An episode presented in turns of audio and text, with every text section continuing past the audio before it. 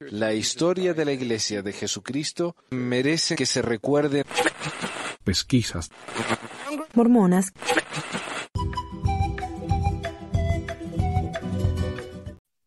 Hola a todos, bienvenidos al episodio 360 de eh, Hoy es el 3 de septiembre de 2023. Eh, no sé, no sé qué lo mandamos, que mañana el Día del Trabajador en Gringolandia. Pero fuera de- Feliz domingo de ayuno a todos. Ah, sí, feliz domingo de ayuno. Estamos acá con nuestros testimonios. Hola, Ah, hola, encajó. hola a todos. Encajó el domingo testimonio. Tenemos con nosotros a Rosana y a Pam. ¿Decimos Pam o Pamela? Pam, Pamela, como sea. Pamela. Ok. Bueno, gracias. Eh, anuncios. Tengo, dame un segundito, pero quería, quería explicar un tema, un poquito del tema de hoy.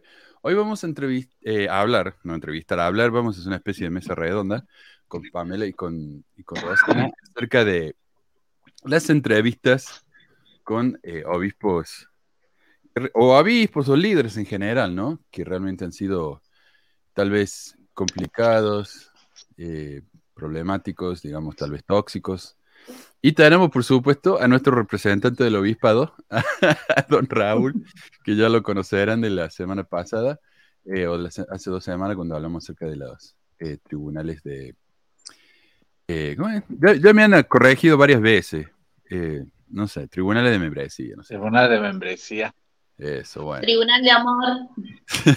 sí, eso, es- eso fue en los 70. Parece que se dieron cuenta que sonaba demasiado estúpido eso. Ay, Eh. sí, aparte de amor no tiene nada eso. No, no, no. Bueno, tal vez te toque un obispo y tenés mucha suerte, pero bueno, ya vamos a hablar de eso. Eh, quiero agradecer antes a Elizabeth por su donación en el programa la semana pasada. Eh, no, no fue en vivo, fue pregrabado, ¿no? Entonces ella me hizo la donación y quería agradecerle a ella y a Ricky Ricky. Ambos son ahora sacerdotes de Corior y gracias a Jonathan por suscribirse a Patreon.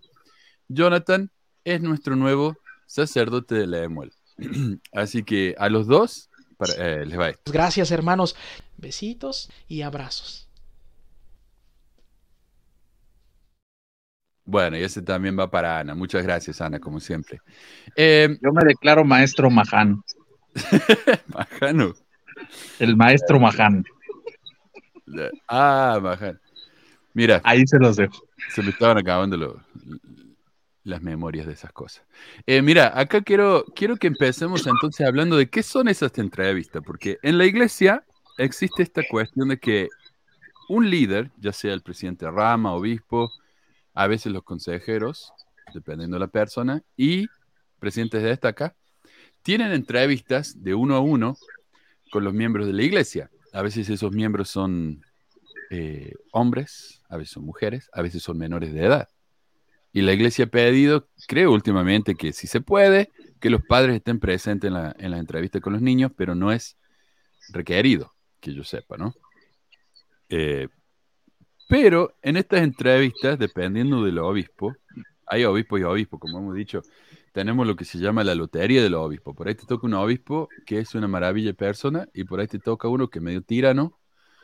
Eh, ¿Cómo diría José Smith, no? Que a veces cuando se le da poder a uno, como que se le va la cabeza.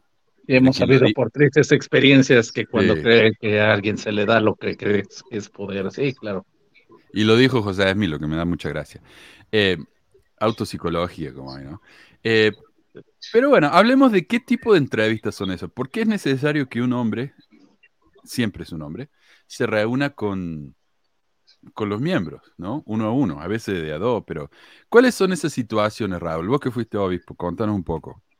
El injusto dominio, como decía José Injusto Smith. dominio, sí. Bueno, eh, incluso Manuel, esperan, este, se puede dar, como tú bien comentabas, entre menores de edad, porque no olvidemos que un diácono ya tiene llaves. Y al tener llaves, él entrevista a los miembros de su quórum. Oh, sí. O sea, oh, Claro. sí, sí, sí. De hecho, en un barrio bien compuesto, en un barrio donde hay quórum de diáconos, quórum de maestros, quórum de presbíteros, este, hay su presidencia y tienen sus reuniones de, de sacerdocio, pero a esos presidentes muchas veces los entrevista su propio presidente de quórum, que es un niñito igual que ellos. Wow. Sí, por ahí podemos empezar la locura.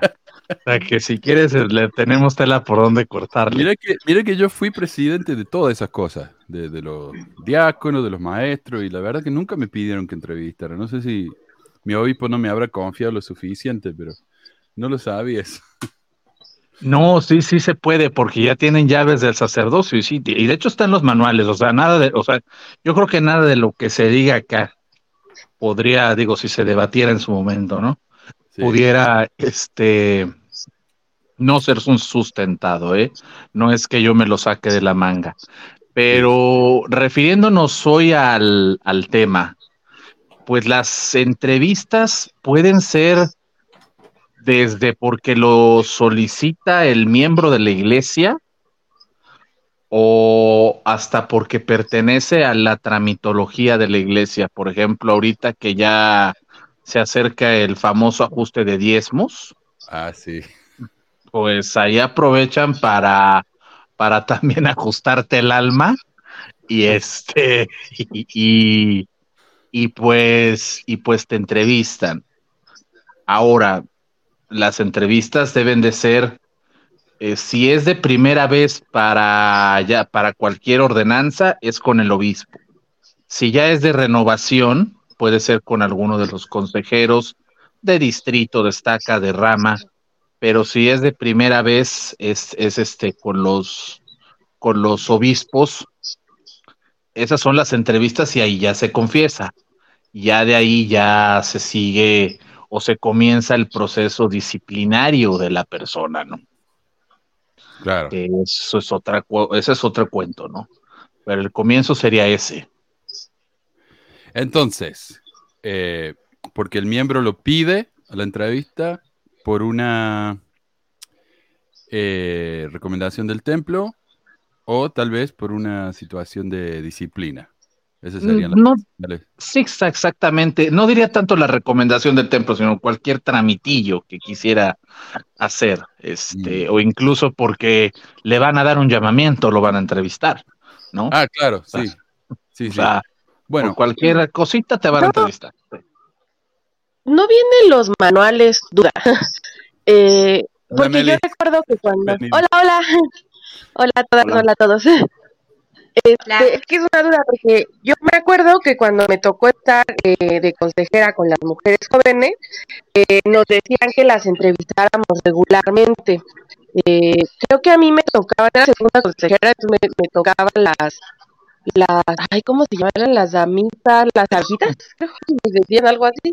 Las más chiquitas, las de 12 a 14, creo. A ver, Abejita. Eh, ajá, sí. las abejitas. Y entonces. Recuerdo que nos decían que las entrevistábamos regularmente, que no podíamos hacer entrevistas de dignidad, porque esas solo las puede hacer el obispo, pero que, que regularmente les hiciéramos entrevistas. Digo, recuerdo haberlo hecho una o dos veces así con las jóvenes, que era así como, ¿qué plática querías? Sí. Bueno, y, y- y el, el problema que se da con esto serían las entrevistas de, de dignidad, que ahí sí son las entrevistas de recomendación para el templo, que te hacen preguntas como, eh, no sé, usted paga el diezmo eh, íntegro, vive la ley de castidad, todo eso, ¿no? De palabra de sabiduría. Eh, porque, por ejemplo, la recomendación la, no recomendación, el ajuste de diezmo, ahí no hay una entrevista de dignidad. Thank you. Ahí simplemente se pregunta si pagaste todo el diezmo, ¿no? No te pregunta si obedeciste el resto de los mandamientos. Pero cuando es que llega el tema este de la dignidad, o que una hermana la han acusado de algo y hay una entrevista, o que una hermana o una hermana, o tal vez eh, la, persona confiesa, ahí es donde entran los problemas, me parece a mí. No sé si, si es común eso con todos, pero podemos ir contando las historias y las experiencias, ¿no? Con los obispos para ver cómo se han dado. Pero me parece que ahí es donde, donde entra el problemón. Eh, no sé, ¿vos, vos has tenido eh, experiencia como esa, Raúl, en otro tipo de entrevista en la que se ha hablado del tema de la dignidad? No, lo que pasa es que empieza el problemón. También lo que quiero yo aclarar No estoy justificando a nadie, ¿eh? Pero lo que quiero yo aclarar es que empieza el problemón porque para uno como líder ya es un problemón, porque tienes que avisarle a toda la banda. O sea, tienes que avisarle, o sea, luego, luego lo vas a ver el Consejo de Barrio, que el Consejo de Barrio sabemos que está integrado por, este, ya desde que empezamos con la presidencia de la Sociedad de Socorro, ya se va a enterar toda la capilla, hermano. Luego están las presidencias de, este, con todo respeto, ¿no? O sea, se- pero la verdad es que de ahí, se, o sea, se hace el reguero, porque se, porque se, el- en el consejo de barrio ya les tienes que decir, este, está pasando esto con este hermano, con esta hermana, y este, no pueden hacer oración, o no pueden tomar la Santa Cena, o qué sé yo, no les vas a decir exactamente qué a la mejor, como tú dices, la ruleta del obispo, hay obispos que sueltan toda la sopa y hay obispos porque pues su esposa es la su esposa es la presidenta de la Sociedad Soco- de Socorro, casual- casualmente también, y este y suelta toda la sopa, ¿no? Pero pero hay obispos que se reservan, pero si no, pues ya sabe toda la capilla en ese momento. Pero de todas formas, tienes tú que informarlo por el sistema MLS, se, se enteran los secretarios, se entera el área, se entera la estaca, se entera todo el mundo, se, se, se- se encienden las alertas, pues. Claro. Entonces Bueno. ahí empieza el problemón. Bueno, entonces no sé si, si ustedes quieren empezar a contar sus experiencias o si tienen algún comentario antes de empezar, eh, refiriéndome a Rosana, Pamela y Meli. Sí, yo por ejemplo, bueno, yo me gustaría contar, bueno, experiencias que he vivido allá en la rama cuando yo me crié cuando era chica, ¿no? Porque era una rama más, este, más de, más de provincia, por así decirlo. Entonces los pocos miembros, los pocos líderes que había, este, bueno, se enseñaban entre ellos y era, bueno, su palabra en ese momento era ley, ¿no? Yo me acuerdo, yo iba mujeres jóvenes, hice seminario, y, y ahí es donde realmente veía un montón de cosas que pasaban en la iglesia. Por ejemplo, no sé, eh, un sábado estar jugando al vóley en la cancha y ver a, a la mamá de un amigo que salía de la presidencia de Rama llorando. Y nosotros nos quedábamos, ¿qué? Y la hermana, un, mar de lágrimas. Y dice, ¿qué pasó? ¿Y, qué le va a- y nosotros éramos chicos, no sé, 12 años, 13 años, ¿viste? Entonces te vas quedando todas esas cosas que vos veías dentro de la iglesia, nunca te atrevías a preguntar qué pasó. Capaz que el tipo le habrá pegado y uno, ¿viste? Bueno, todas esas cosas que pasan dentro de una presidencia o un obispado y que la gente no, bueno, en ese momento, en esa época nadie se metía, nadie decía nada, pero era muy común este, ver a las hermanas salir llorando. No sé si eran porque, aparte de que eran muy maltratadores y muy machistas en esa época, hace 20 años atrás, este, sino como también a veces se le exige demasiado a las mujeres que, que las mujeres a veces no lo pueden soportar, no, no, no lo soportan. Y tienen al marido de consejero, tienen al marido de, secretario. Entonces, este, una de las cosas que a mí me quedaba era eso, de ver a las mujeres. Yo no quiero entrar nunca ahí en ese lugar, se voy a salir llorando. Sí. Eh, quiero compartir un par de cosas que, han dicho acá. Por ejemplo, ¿por qué estamos haciendo un programa con mujeres? Acá dice Ramiro, igual las entrevistas personales no solo son incómodas para mujeres, en mi caso también, para los hombres al preguntar si, si me... Oh, si me masturbaba, si había roto la ley de castidad, sí. A mí eso me lo preguntaron antes de la misión y cuando era chico. Ya cuando era grande, adulto, me imagino que habrá obispos que preguntan eso, pero nunca me lo preguntaron. Ahora, hay una, hay una desigualdad de, de autoridad, de poder, digamos, entre un hombre y un niño y un hombre y una mujer. Un hombre y un hombre, por ejemplo, acá Raúl nos comentaba que a él también se las hicieron. Y sí, hay obispos que se la van a hacer a todo. El problema es que un hombre siempre va a ser el que entrevista y va a entrevistar a otros hombres y a otras mujeres. Una mujer nunca va a estar en esa posición. Entonces ya hay un desbalance. El hombre tiene la autoridad, la mujer no, porque simplemente no tiene el sacerdocio. Con los niños lo mismo. Eh, o si tiene el sacerdocio, no es el mismo, la misma llave, la misma autoridad, ¿no? Entonces hay un desbalance ahí y eso es lo que queríamos ver. Eh, ¿Quién más? A ver. Eh, por ejemplo, acá que decía de que los, las mujeres se enteran de todo y ahí es cuando se, se desparrama. Mira, yo como hombre, yo digo que entre los hombres no, no para el chisme, tampoco. Eh, después de todo, el obispo es el que se entera de todo esto y ahí es cuando se entera de todo el barrio. Entonces, ¿de dónde viene la información? Del obispo o del presidente de Estado, lo que sea, ¿no? Eh, por ejemplo, acá Barón dice, yo como secretario de barrio sabía vida y obra de las hermanas y hermanos, sus desafíos, sus debilidades, quién pagaba diezmo y quién los debía, hasta la hermana que había roto la ley de castidad. Mira, yo como secretario, bueno, fui consejero allá en Argentina, pero no me confiaban mucho con estas cosas, pero porque era muy chico. pero de secretario ejecutivo del barrio, yo sabía lo que pagaba la gente, por ejemplo, de diezmo. Yo no estaba a cargo de eso, pero tenía acceso a la información. Y yo creo que más de una vez compartí cuánto pagaba alguno que otro miembro, ¿no? O sea, estaba mal. Pero hablemos de quién es el que, el que comparte los chismes. Somos todos. O sea, eh, eh, es una igualdad de oportunidad y de compartir chisme, ¿no? Que hay en la iglesia. Así que eh, lo perdimos, Raúl, si nos vuelve.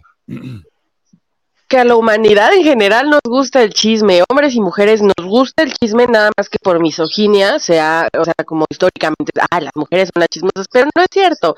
En general, a todas las personas nos encanta el chisme, en mayor o menor medida, pero pues se te puede ir la boca, te puedes, o sea, pasa, es normal, somos, somos, somos humanas, humanos. Ah, sí, sí. Así que hay que tener cuidado con esas cosas, porque es muy gracioso, muy típico de hacer esos chistes, pero, pero no es la realidad. O sea, eh, tal porque dicen, viste, las mujeres se quedan en la casa, están aburridas, entonces empiezan a hablar. Bueno, no, no, no siempre. O sea, los hombres no están aburridos y hablan igual. Eh, pero hablemos de eso de que las mujeres van a la entrevista y salen llorando. Yo me imagino que, yo me acuerdo que de chiquito, yo tenía 11 años, mi primera entrevista con el obispo, él me preguntó si me masturbo. Yo me hice la estúpido y le dije, no sé qué es eso. y me explico, y me explico cuidadosamente, o sea, eso yo lo tengo que agradecer, lo, explico con mucho cuidado. Pero me puso tan incómodo, tan incómodo que yo dije, no, no, obispo, yo nunca, yo jamás, ¿no? y, y no salí llorando, pero salí y que, que no quería hablar más con el tipo ese. Me da, un, me da una impresión. Así que, bueno, gracias por compartir esto. Adelante. Aparte es re incómodo, porque estás conviviendo ahí con esos miembros, ¿no? Que uno no conoce yo, porque ahora que me fui de la iglesia ya salí, miro las cosas desde otro lugar. Pero cuando yo estaba activa, yo nací en la iglesia y hasta los 40 años estuve activa, activa, nunca dudé de nada. Después te das cuenta que vos compartís tiempo, todo, todo, todos saben de tu vida, todos saben de tu vida con gente que no es tu familia, que no es tu, tu, familiar, que no es nada. Y encima te miden, te viven midiendo la espiritualidad, los pecados, no sé, guarda que, que, un domingo te veamos en tal lugar y no hayas ido a la capilla. ¡Pah! Entonces, no, no, es muy loco lo que pasa. Y también el tema este de que no hay que criticar a los líderes, y claro, eso, eh, eso es como más machirulo que eso, más machista que eso. Entonces los tipos hacen lo que quieren, pueden decir lo que quieren, tratar como quieren, porque saben que al menos que otro hombre lo enfrente le diga, no sé, así no se habla o dirigite mejor o cambia tu manera de hablar, las mujeres no le vamos a decir eso a los líderes, a un obispo o un consejero, no, no le vamos a decir. Las mujeres nos callamos, algunas lloran, otras dicen, bueno, ya está, chao. Pero sí, es una, eh, es desigual el poder que hay en la iglesia. Y a la mujer siempre se la ve eh, desde un lugar de servicio, de sirvienta, de sirvienta. Es para servir la hermana, es, eh, es para servir.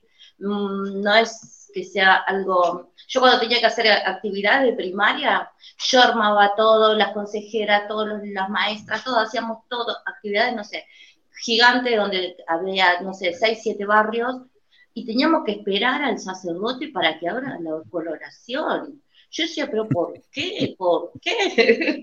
onda, y bueno, pero para no tener problema, onda, decía, bueno, que venga, que venga ¿dónde está? ¿Dónde está? ¿Viste? Y así pero cosas así. Bueno, y una vez me planté con uno porque habíamos hecho una actividad de Navidad con los niños, este, muy linda, muy linda, pero era la, la, idea no era hacer cosas así espiritual, una Navidad espiritual, era algo como otra cosa. Y estaba aprobado todo. bueno, vino el, consejero asignado de la primaria a, dar la apertura de la actividad, ¿no? Él se sorprendió porque, claro, llega cinco minutos antes y vio que estaba todo listo, lo estábamos esperando a él para que abra, uh, ore, para que ore y ya está. Se puso a leer, se puso, quería cantar. Digo, no, no, hermano, no, no, hermano, no, no, no. Y quería seguir, seguir. Yo bueno, ya está. Y me tuvieron que calmar mis compañeras, mis consejeras, porque, digo, ¿qué tiene que cantar, leer escritura? Tiene que hacer oración y irse. Pero bueno, con, situaciones así lidiábamos siempre, con tipos que no se sabían ubicar y bueno, y esa famosa, ese famoso respeto que había que tenerle, pero bueno. Me, me has de recordar cuando, cuando me iba a la misión, creo que esto ya lo he contado, pero un, eh, un chico que, que, era mi amigo, este, cercano, o sea, íbamos a muchos bailes juntos. Eh, junto con otros éramos tres, eran dos hombres y yo, y andábamos luego seguidos en los bailes juntos. Y recuerdo que cuando me iba a ir uno de ellos me dijo, no, sí, este, es que en la misión vas a aprender a respetar al sacerdocio, mija. Y yo, no, no aprendí. wow. Viniste peor. Yo creo que, bueno, reforzando no viene, no viene solamente de los propios líderes, sino que de la propia iglesia, ¿no? O sea, ya desde que estás afuera de la iglesia, ya, o sea, ya un líder, el que es líder, ya se empieza a sentir loco de poder.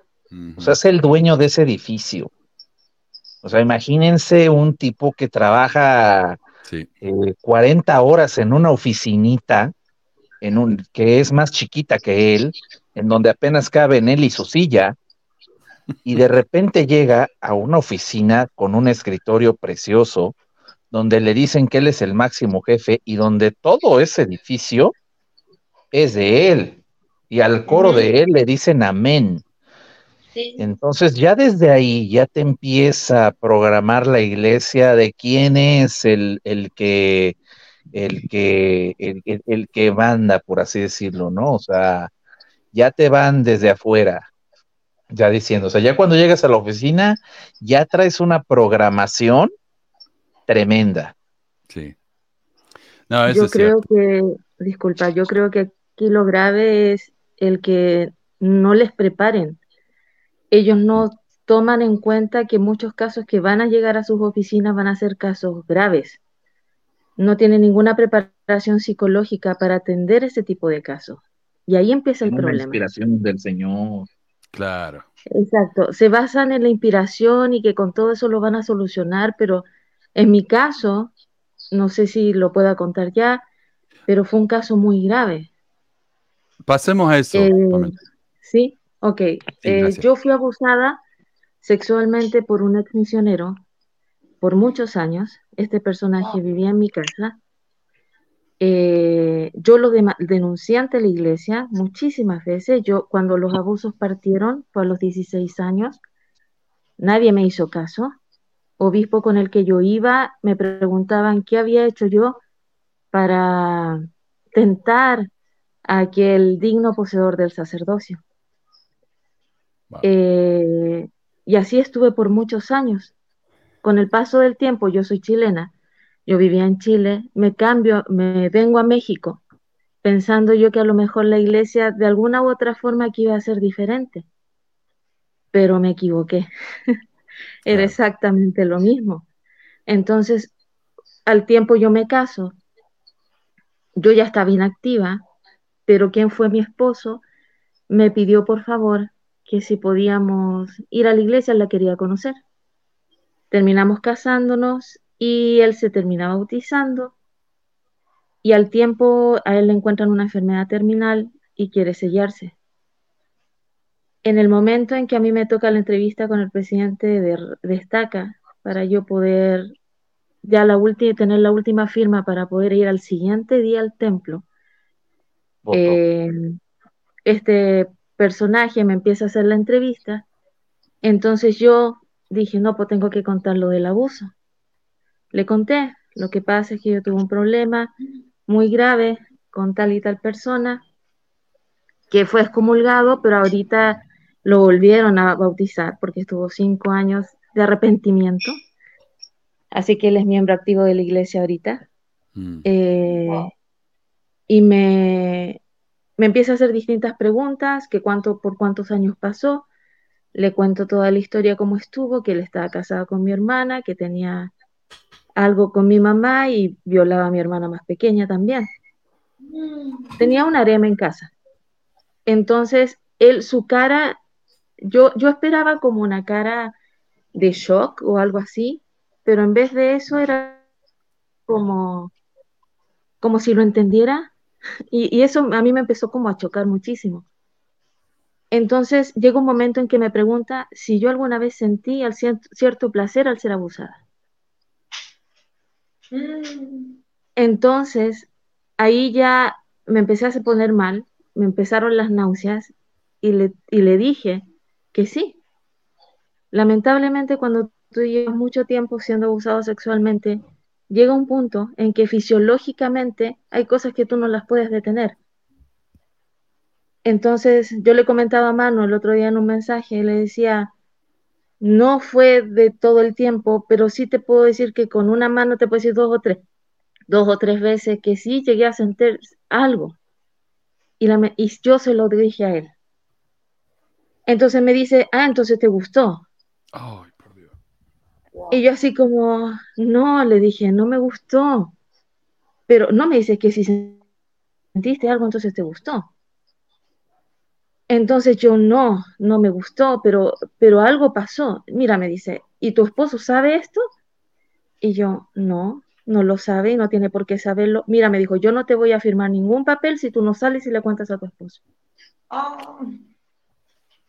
Entonces salí muy mal de la entrevista, salí asqueada, salí pisoteada, llegué a casa, no sabía cómo decirle a mi esposo porque mi esposo estaba muy enfermo en ese tiempo. Me tuve que sentar con él y decirle, ¿sabes qué? Tuve la entrevista, le tuve que contar al presidente Estaca y me dijo tal cosa. Al momento de contarle, yo en ese tiempo él estaba muy activo, mi esposo, vi su cara y su cara de repudio. Pero yo pensaba, eh, pero era, fue, eh, fue como esos micro gestos que te van matando de a poquito. Entonces empecé a, a verlo y yo no sabía si, si tenía esa cara de asqueado por lo que había hecho el presidente Estaca o por lo que me había pasado a mí. Ya al final respiró, se dio media vuelta, me mira, me dice, no, me dice, no te preocupes, quedó todo bien. Vuelvo a ir con el presidente Estaca y le digo, ya, ya le dije. Mire, me dijo, yo no le creo, primero le voy a preguntar a su esposo. Salió y lo miró y le dijo, ya le contó, y el presidente, está, eh, mi esposo le dijo, sí, ya me contó. Ah, perfecto. Y me tomó, tomó la hoja y la firma y me dice, y espero que no le vuelva a pasar lo mismo. Wow. Entonces, y al siguiente día me sellaba. Entonces, el sellamiento para mí fue asqueroso, porque durante toda la ceremonia yo me estuve acordando y algo en mí me decía, esto no está bien, lo que te acaba de pasar no está bien, salte de aquí. Y empecé a ver cosas dentro del templo que no me calzaban tampoco. Entonces era como, sal corriendo, sal corriendo. No sé, fue, fue horrible. Lamentablemente, eh, con el paso del tiempo me pasaron más cosas a causa también de esa entrevista porque muchos miembros se enteraron. Eh, después, más adelante, se me acusó de, de, tener sexo con un misionero, cosa que no es cierto.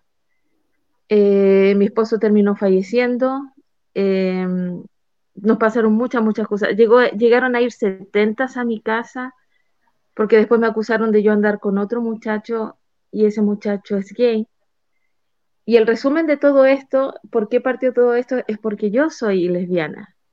El abuso sexual que yo tuve es por ser lesbiana. Mi primera entrevista que tuve fue con este muchacho que era cuando era misionero. Con el tipo que me abusó, cuando él era misionero, yo le comenté de que yo era lesbiana. Cuando él termina la misión y llega a mi casa, él me dijo que tenía, que él había hablado con Dios y que le había dicho que él me podía curar el lesbianismo. Ay, por Dios. Entonces, los primeros actos que él tuvo conmigo, que no quiero ser tan explícita, porque no, no creo que se pueda ser tan explícito, era porque él me quería demostrar que Dios me amaba y que él era el instrumento para ayudarme cuenta de que yo no era lesbiana. Y la amenaza era, porque si tú sigues siendo lesbiana, yo voy a tener que contarle al, al obispo de lo que tú sientes. Y yo amaba seminario, amaba a las mujeres jóvenes, por fin me sentía en un grupo querida, porque mi casa estaba todo patas para arriba. Entonces yo decía, me van a quitar lo que más amo, o sea, lo que más quiero ahora. Y por, por eso y por muchas cosas más yo me dejé abusar. Claro, acá mira, acá comenta alguien, por ejemplo, yo quería mencionar esto. Eh, dice, no entiendo cómo las personas permiten tanta invasión a su intimidad. El problema es cuando uno está en, esa, en, una secta así como una organización de estas que, te van lavando la cabeza realmente de, bebé. Es muy difícil. Eh, alguien, alguien, por ejemplo, me decía el otro día, ah, cuando te vas de la iglesia recuperas tu, tu albedrío, porque obviamente no tuviste el albedrío para entrar a la iglesia. Muchas veces no. Si uno entra de chico a la iglesia y te van metiendo eso desde chiquito, eh, es o vivís la, iglesia injusta como sea, o te vas al infierno. Es lo que pasaba, escuchar lo que dicen las víctimas de la, luz del mundo, creo que se llama, ¿no? La iglesia esta. Eh, decían, lo que me hizo el, el, apóstol de Dios es asqueroso, me hace sentir mal, muchos se quedarían hasta matar, pero dice, pero si yo, pero si yo hablo mal de él, estoy hablando mal de Dios. Y eso es lo que te inculcan en la iglesia desde, siempre. Pero algo que, que bueno, eh, qué bueno que lo mencionas, este Manu, porque bueno, quien lo vive, quien, quien, quien estamos, quienes estamos en México y, sabemos un poco de, de, este caso de Nazón Joaquín, podemos entender de verdad este, y de verdad que yo que formé parte de la iglesia me he enterado de muchos casos que me dan muchísima pena, este, saber que eran así. Este, a mí me da mucha pena tener que decir muchos en los que yo formé parte, pero bueno, así estaba también yo de lavado del cerebro y no me estoy justificando ni me siento orgulloso, pero es eso, o sea, te quitan tu vida o sea, te lavan el cerebro porque forman parte de tu vida. O sea, son tu esposa, son tus hijos, es el que va a decir de mí, es mi familia entera. O sea, no solamente es mi círculo cercano próximo, sino también es mi familia entera y es mi persona. O sea, mi identidad, todo, o sea, todo lo que yo soy, me lo van a quitar. Tienen el poder de, de, de, de dejarme en automático como una hoja en blanco, ¿no? Es una, es una, es de verdad una manera de, atraparte muy, muy bien organizada, muy bien planeada, eh, que yo no dudo que haya quien le funcione, pero cuando te encuentras con una falla en el sistema, cuando tú eres la falla en el sistema, te hacen pedazos. Y, hay, algo que dejar, hay algo que hay que dejar muy bien en claro. Aquí no es que nosotros permitamos que, que se metan en nuestra intimidad. En mi caso particular, yo buscaba consuelo.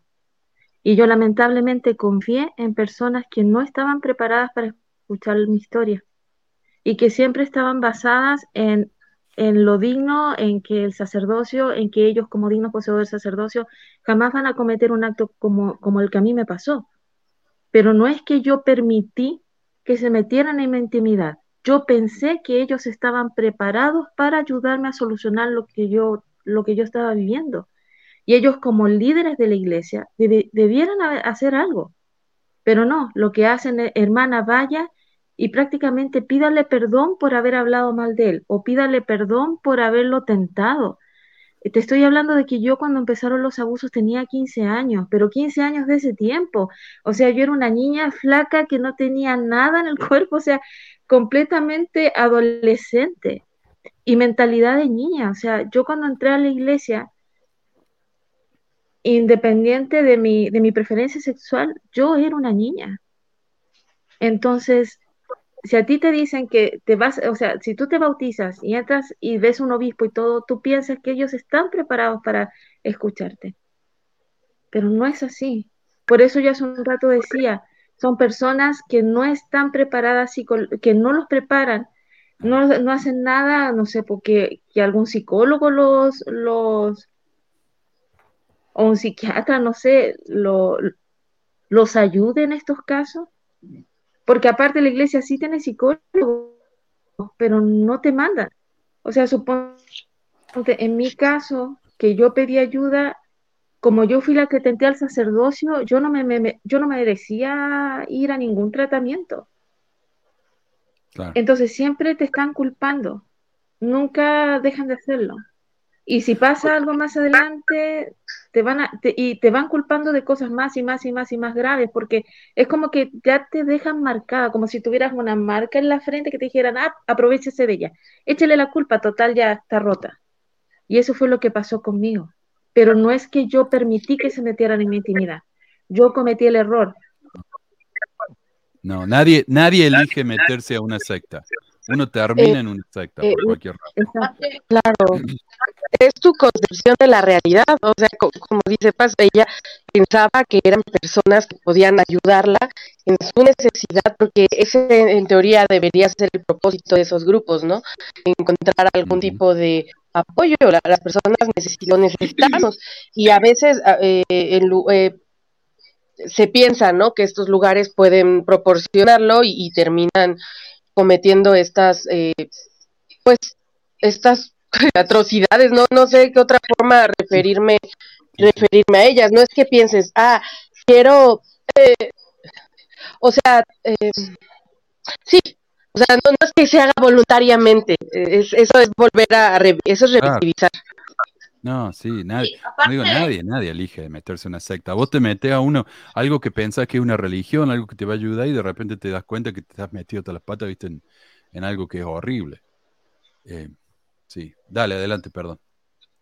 Sí, no, y aparte lo peligroso, lo peligroso que es porque si nosotros, bueno, yo estuve hasta los 40 años ahí, siempre con llamamiento, siempre con liderazgo, y yo era sometida, yo obedecía, agachaba la cabeza más allá de que veía un montón de cosas, para no contender, para no eh, tener el espíritu de contención, como todo en la iglesia enseña. Entonces yo, bueno, ya está, ya está. No, no le vamos a cambiar el pensamiento. Y siempre justificamos al hombre, siempre justificamos a ese hombre que la iglesia lo pone a nivel de Dios. Y eso lo que hacemos también es mostrarles a nuestros hijos, bueno, yo no tengo hijos en mi caso, pero eh, mostrarles a nuestros hijos cómo ellos tienen que humillarse, eh, obedecer, este, no contender, no cuestionar al líder, ¿no? Porque en, definitiva el líder es un ratito al líder, porque mañana viene otro líder y pasado viene otro líder y así. Entonces es algo como una, una manipulación continua donde, mira, lo que me pasó a mí cuando yo, que vino la pandemia, mira el grado de, manipulada también que estaba, que no reaccionaba, estaba en automático. Yo estaba como líder de primaria y había pasado un caso de abuso en la primaria. Eh, voy al obispo y le digo, mire hermano, bla, bla, bla, esto, esto, fíjese. Eh, bueno, y me dice, hermana, usted no fue llamada para esto, usted no se meta, usted vaya a su casa, usted tiene su esposo, esto déjelo acá, eh, no, se meta, no se meta. Y yo quedé como, uff, bueno, como me cortó menos 10, ¿viste? Y vengo a mi casa, me quedo pensando en eso, pero después vino la pandemia, el domingo siguiente era eh, todos adentro, nadie sale. Y yo me quedé en mi casa y quedó esa charla así con el obispo. Si no hubiera sido por la pandemia, yo hubiera seguido de largo hubiera seguido también en esa iglesia y dejando pasar eso, hermana, no se meta, hermana, no, usted no fue llamada para esto, hermana, tal cosa. Pongo, este, empiezo a buscar con mi esposo el tema de abuso, el protocolo en la iglesia, protocolo de abuso, porque justo estaba eh, el, coronavirus y era todo protocolo para todos. Digo, bueno, ¿cuál es el protocolo de la iglesia suda? A ver, en cuanto a los abusos. ¿Para qué? Ahí fue cuando me di cuenta, empecé a ver, me di cuenta, y se abrieron mis ojos, por así decirlo, y bueno, Pero sí, mira el grado, el grado de manipulación que uno tiene, que el tipo dice, no, hermana, usted no fue llamada para esto. Es más, ni siquiera me preguntó, me pidió detalle, no me dijo cómo lo sé, nada. O sea que ellos también este, eh, son parte del problema, eh, tapando el abuso, eh, tapando el abuso, porque permiten que esos niños crezcan en hogares así, con líderes así, con poder, y bueno, y después uno se pregunta por qué los jóvenes se van de la iglesia, ¿no? y bueno. Sí. Y, y, para los que dicen que que son que la iglesia es perfecta y sus líderes las personas son imperfectos y todo este rollo saben de dónde viene el que estos tipos se tomen la libertad por ejemplo en una entrevista de hacer el tipo de preguntas que se le hicieron a, o sea de dónde viene de, de declaraciones bueno de discursos como el de Scott en donde te dicen alguna autoridad del sacerdocio te ayudará a saber si tienes cierto grado de responsabilidad en el abuso y, y si necesitas pasar, ¿no? Por cierto proceso tú también de arrepentimiento. O sea, de ese, entonces dices, él era, se supone, un apóstol, ¿no? Estaba casi hasta arriba, hablaba con Cristo. ¿Dónde? ¿Dónde empieza la responsabilidad por lo que hacen eh, los líderes? ¿Dónde empieza la responsabilidad de la iglesia? Porque es cierto, o sea, la iglesia viene eh, personas muy buenas dentro que van con toda la mejor intención de dar lo mejor de, de, de, ellos mismos y de hacer algún bien al mundo y buscan en esas instituciones esos espacios, como en muchas otras iglesias, igual hay gente que hace lo mismo, pero también eh, por lo mismo de haber gente tan bien intencionada, lo, los depredadores saben que ese es el lugar en donde hay muchas víctimas fácilmente pueden hacer lo que quieren y entonces dan pauta. ¿Por qué? Porque dan pauta, porque eso hacen sus líderes. ¿Dónde entonces empieza la responsabilidad? ¿A quién le echamos la culpa? O sea, si no es a la iglesia. Exacto. Sí. Bueno, sí pueden echarle, perdón, no sé si. Dale, sí pueden, e- sí pueden echarle la culpa a la iglesia, porque así como yo decía yo de hace rato de un pequeño comité, que es el comité de barrio, em, hay también pequeños comités donde se reúnen las presidencias de estaca, a veces los obispados, este, pero de verdad se reúne con el 70 y el, y el 70 es el que vierte toda esta información. Este, el 70 es el que es el que te dice todo esto, o sea, el 70 es el que te da la línea para saber qué actuar. Incluso hay este comiditas y preguntas abiertas así de que el 70 está entre las mesitas. Es verdad lo que les estoy diciendo, eh, o sea, no crean que o sea, el 70 está entre las mesitas y de repente le platican, es que yo tengo el caso de esta hermana fulanita, y sas, sas, sas, sas, sas, y qué haría, ¿no? Pues es que tienes que hacer así, así, así, así, así, así, y pues con esa te vas. O sea, y, de verdad son cosas, ahora sí que lo que los líderes callan, ¿no? Este, pero, pero son cosas que de verdad pueden, de verdad, con todo derecho, culpar a la iglesia. Digo, ahí está, como dice, como está, como está diciendo la hermana, un apóstol mismo de la iglesia diciendo, este, eh, pues también a ti te vamos a sacar, este, lo culpable, aunque tú seas víctima del abuso.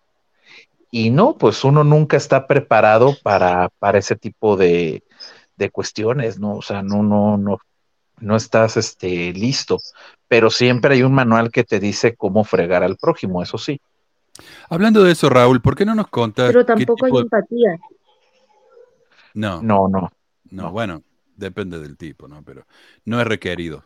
Eh, pero contanos, Raúl, ¿qué preparación tuviste vos para ser obispo? Porque estábamos hablando un poco acerca de... Oh, está ahí, Eva, sí. Eh, estábamos hablando un poco acerca de eso, de la preparación de los obispos. ¿Qué, qué tuviste que hacer vos? ¿Cuántas clases tuviste que tomar? No, no hay una, no hay una, no hay una preparación, ¿eh? A nadie lo preparan. De hecho, este, eh, solamente em, mi- en mi caso, en, en mi caso particular, el obispo se iba a mudar de barrio. Entonces, cuando el obispo se, ya se había mudado, como ya se había mudado, pues ya no podía ser el obispo del barrio. Entonces, pues solamente el presidente destaca entrevistó a dos, tres hermanos y me dijo, tú vas a ser el obispo. me apartó como obispo en la reunión sacramental, hubo el anuncio, todo eso, pero no hay como que una charla, no hay una una unción al obispo, no hay un este nada, o sea, es te avientas también al ruedo a como puedes. Claro. Ahí te va, ahí te va todas las asociaciones, ¿no? Y, y- y empieza a llamar a todos y a pero realmente la preparación es nula, solamente es una entrevista donde te dicen, este, sí, a mí el espíritu me iluminó, me dijo que tú debías de ser el obispo y bibidi babidi bu, eres el obispo. Claro. Se acabó. Y te No dan hay- el no hay- manual y ya está. Sí, aquí está tu bola de Como un manuales. juego, ¿no? Eh, Así, ¿Mande? toma, te toca. Digo, es como un juego, toma, te paso ahora la vara de poder y te toca. Así, es tu responsabilidad, así llevar todo esto y tienes que aprenderlo en el camino. Bueno, Sí. no hay revelación, eso es lo que dicen, que es la revelación. ¿Me podés ponerle otro comentario, eh, David? No es revelación, dice. Eso es supuestamente la revelación, claro. Porque, ¿por qué no los entrenan al obispo? Porque supuestamente el espíritu los va a guiar, ¿no? A hacer todas las cosas bien. ¿No así, eh, Raúl? Me parece a mí. Supuestamente, supuestamente, eh, tú cuentas con la revelación para todo. O sea, casi, casi para hablar polaco, ¿no? Este, o sea, este, si llega un polaco, tú le vas a entender y le vas a poder saber resolver en su idioma porque tienes hasta el don de lenguas. Y hay quien se lo cree. La verdad es que no hay ninguna preparación. No, no hay, no existe, no puede haberla pero lo que sí es que hay manuales para lo que no se imaginen. O sea, de verdad hay manuales, desde el manual más chiquito para eh, qué pasa si te confiesan, qué pasa, este, qué hacer con un miembro homosexual en el barrio. Hay un manual. Este, qué pasa con hacer, qué pasa con cómo fomentar el pago de diezmos en el barrio. Hay un manual pero no hay una preparación, no hay un, un nada para... Eso sí, hay auditorías para aventar para arriba, ¿eh? O sea, yo a la semana que entré como obispo tenía una auditoría encima del, audit del, del obispado pasado, a ver si el obispo pasado no se había robado dinero. Pero yo tenía que estar ahí en la auditoría y haciéndolo todo. O sea, o sea, eso sí existe y el auditor de la iglesia es un contador profesional. O sea, no es un, no es un inspirado, no lo escogieron por revelación, a él sí lo escogieron por preparación. Entonces, este, Ah, sí, es buen punto. Buen punto. sí, o sea, a, a él, a él no lo mandan, a él no lo mandan inspiradamente, así como que, ay, hermanito, a mí se, a mí se me hace como que el espíritu me anda ahí susurrando que usted se robó unos diezmitos. No, o sea, te audita, pero todo. Sí, para, para tratar el dinero sí escogen, y no solo a los que mandan a hacer así auditorías, ahora ya mandan a, las hermanas y por ahí a uno que otro hermano también a los barrios a hacer igual como auditoría, eh, pero o sea, o sea, buscan personas que sí estén familiarizadas, o sea, que sí sepan de cosas de Hacienda, que entiendan de que entiendan de facturas, o sea, que tengan cierta preparación, no, no, ahí sí, para el dinero ahí tienen que estar preparados para lo único. Bueno, no sé ahora, en mi tiempo nos mandaban a un auditor de la iglesia. O sea, venía de la iglesia, directo de las oficinas de la iglesia en. Aquí las Yo me imagino la- que, que de vez en cuando hacen eso, pero no sé si para ya no pagar o qué, ya hay un llamamiento donde mandan a hacer auditorías ahora a los hermanos, digo, lo digo porque los sé de cerca. Sí. Este, y a hermanas, esa es la, fue la nueva forma de incluir a las hermanas también. Este, ahora esa es su responsabilidad cuidar el dinero de ellos. El obispo está a cargo de todo el dinero del barrio. O sea, la hermana tiene que rendirle cuenta a él. Eh, Ah, no, pero va esa hermana, va, va cuando en ese llamamiento, bueno, o si es un llamamiento o algo así, va la, la hermana y se sienta con el obispo, con el secretario, no sé si con los consejeros, y creo, creo, no estoy segura, un representante de O sea, siempre hay hombres y son quienes tienen el poder, pero quienes están haciendo como la, la talacha de hacer la revisión son, estas este, hermanas. A lo que voy es que para estos llamamientos se necesita cierto grado de preparación, no ahí sí para cuidar el dinero de la iglesia, incluso en, en, en- ahora ya en esos llamamientos buscan personas con cierta preparación, no mandan a cualquiera y nada más le dan un manual. Sí. Ah, lo perdimos, Raúl. Eh, yo lo que iba a decir Bueno, yo es. soy- el- no, yo aquí sigo. Ah, lo, acá, lo que pasa es que ¿A quién perdimos? Perdimos a alguien. ¿Pamela? no sé a quién perdimos. No, yo aquí sigo. Ah, eh, el, hermano de mi ex suegra, él hacía eso. Él era contador y lo hacían ir. Dice que los domingos él nunca iba a la iglesia, porque todo lo que hacía era ir de barrio a barrio, de estaca a estaca. O sea, él estaba a cargo de todo el estado de Washington. O sea, era una. oh, no, Montana, perdón. Era una locura el, el trabajo de este hombre. Pero viste, la espiritualidad de él al carajo. Él tenía que ir y controlar que el dinero estuviera bien. Eh, no sé, miserable. Y, ade- y además él sí trabajaba en el día de reposo porque estaba cuidando el dinero del Señor. Exacto. Exacto. Ahí la tenemos a Eva. Hola, Eva. Por fin no te pudimos conectar. Estamos tratando hace rato ya de poder que, que entre Eva. Eh, qué bueno verte por acá. Pero yo tenía un par de comentarios antes de que continuemos. Eh, lo que hablaban, por ejemplo, lo que decías vos, Raúl, de que en la iglesia los líderes también tienen esa presión, ¿no? Eh, no todos tienen la presión de ser tan, tan metido con la, con la vida de la gente, eso es decisión de cada uno. Pero en la iglesia sí te piden y te entrenan ya desde, desde joven, por ejemplo, en la, en la misión, uno tiene la responsabilidad de denunciar al, al compañero. O sea, si la- Ah, el uh. compañero está haciendo algo mal, Ah. uno tiene la responsabilidad de hacerlo. En BYU, uno tiene que, acusar al compañero de, al compañero de pieza, lo que sea, de lo que está haciendo. Y de hecho, la BYU produjo un video hace unos tiempos, publicó un video en el que comparaban el acusar al compañero de, pieza a un soldado que está caído en el piso y uno lo agarra y lo levanta y lo lleva a salvo, ¿no? Es lo mismo, porque si mi compañero está, está echando moco, como diría Maya, está haciendo algo, cosa que no debería hacer, es mi responsabilidad acusarlo para que él empiece su proceso de arrepentimiento. A mí me echó de cabeza mi compañera en la misión, porque no nos levantábamos ya a las seis y media, sino a las siete, siete y media, pero ella ya estaba terminando su misión y yo ya estaba cansada. Sí. Bueno, yo tenía Ah. hasta tele en la misión. O sea, yo tenía una novia en cada área. Entonces, Qué. Entonces, este, bueno, en, en mi caso, pues claro que nos teníamos que acusar, pero mi Sí. misión, que era la México Tampico, este, que en ese entonces era mucho más grande de lo que es ahora, ya estoy hablando de hace mucho, este, eh, pues, o sea, era yo muertísimo, muertísimo, pero porque también teníamos la ventaja de que teníamos a nuestro presidente de área, a nuestro presidente de misión, perdón, lo teníamos a veces a cuatro horas. Sí. O sea, Bueno, eso, eso pasaba en el sur de Chile también. Y era muy común eso. Mira, yo, yo hice una división una vez con compa- No, creo que mi compañero estaba en el hospital, no sé qué, así que yo tuve que ir a quedarme con, con un par de misioneros. Y estos misioneros se quedaban hasta la medianoche mirando tele, pero los dos eran iguales. Entonces, ¿quién iba a acusar a quién? Y yo, como Pues era no. nuevito en la misión, no iba a decir nada, yo no me quiero meter en problemas. Pero es eso. Y si uno no lo acusa, después uno se mete en problemas porque es cómplice. ¿Me ¿Entendés? Entonces, no, esa presión realmente existe. Ah, lo que Sí, estamos existe. hablando de los psicólogos, eh, tenemos acá varios comentarios. Quiero reconocer acá en el chat a Alex. que Alex es el que nos hace lo- los memes del, del grupo, de la página de WhatsApp, que, que- no, de, de Facebook, que están espectaculares. Tan espectaculares que el de Sonrisa se lo ha robado todo.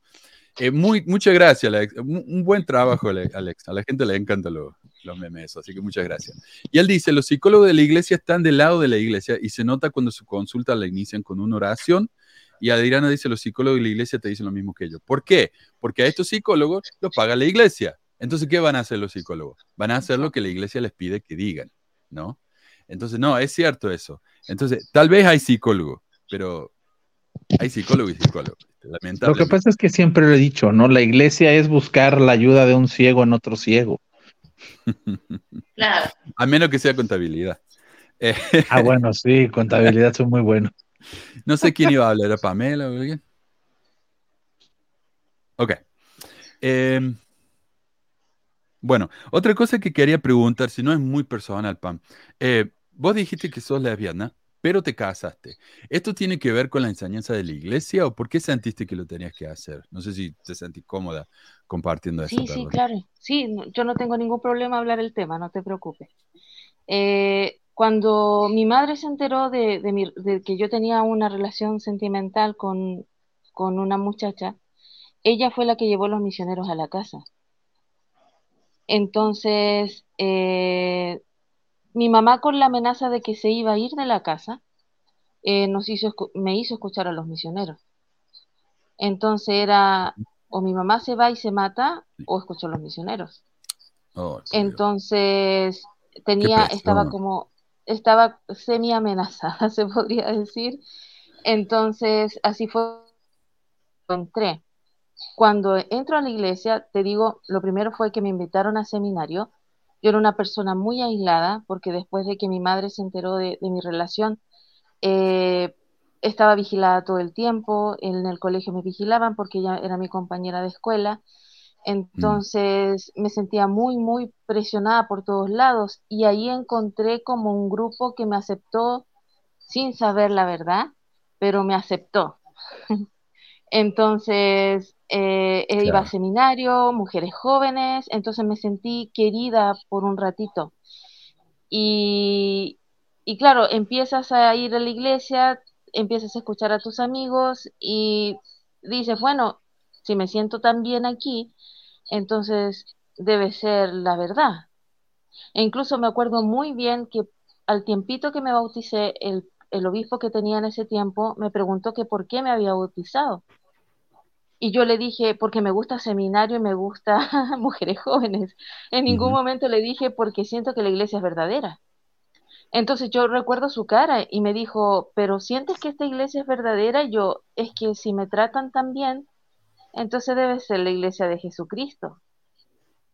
Porque yo te digo, o sea, mi mentalidad era muy de niña cuando yo entré a la iglesia Claro. muy, muy de niña.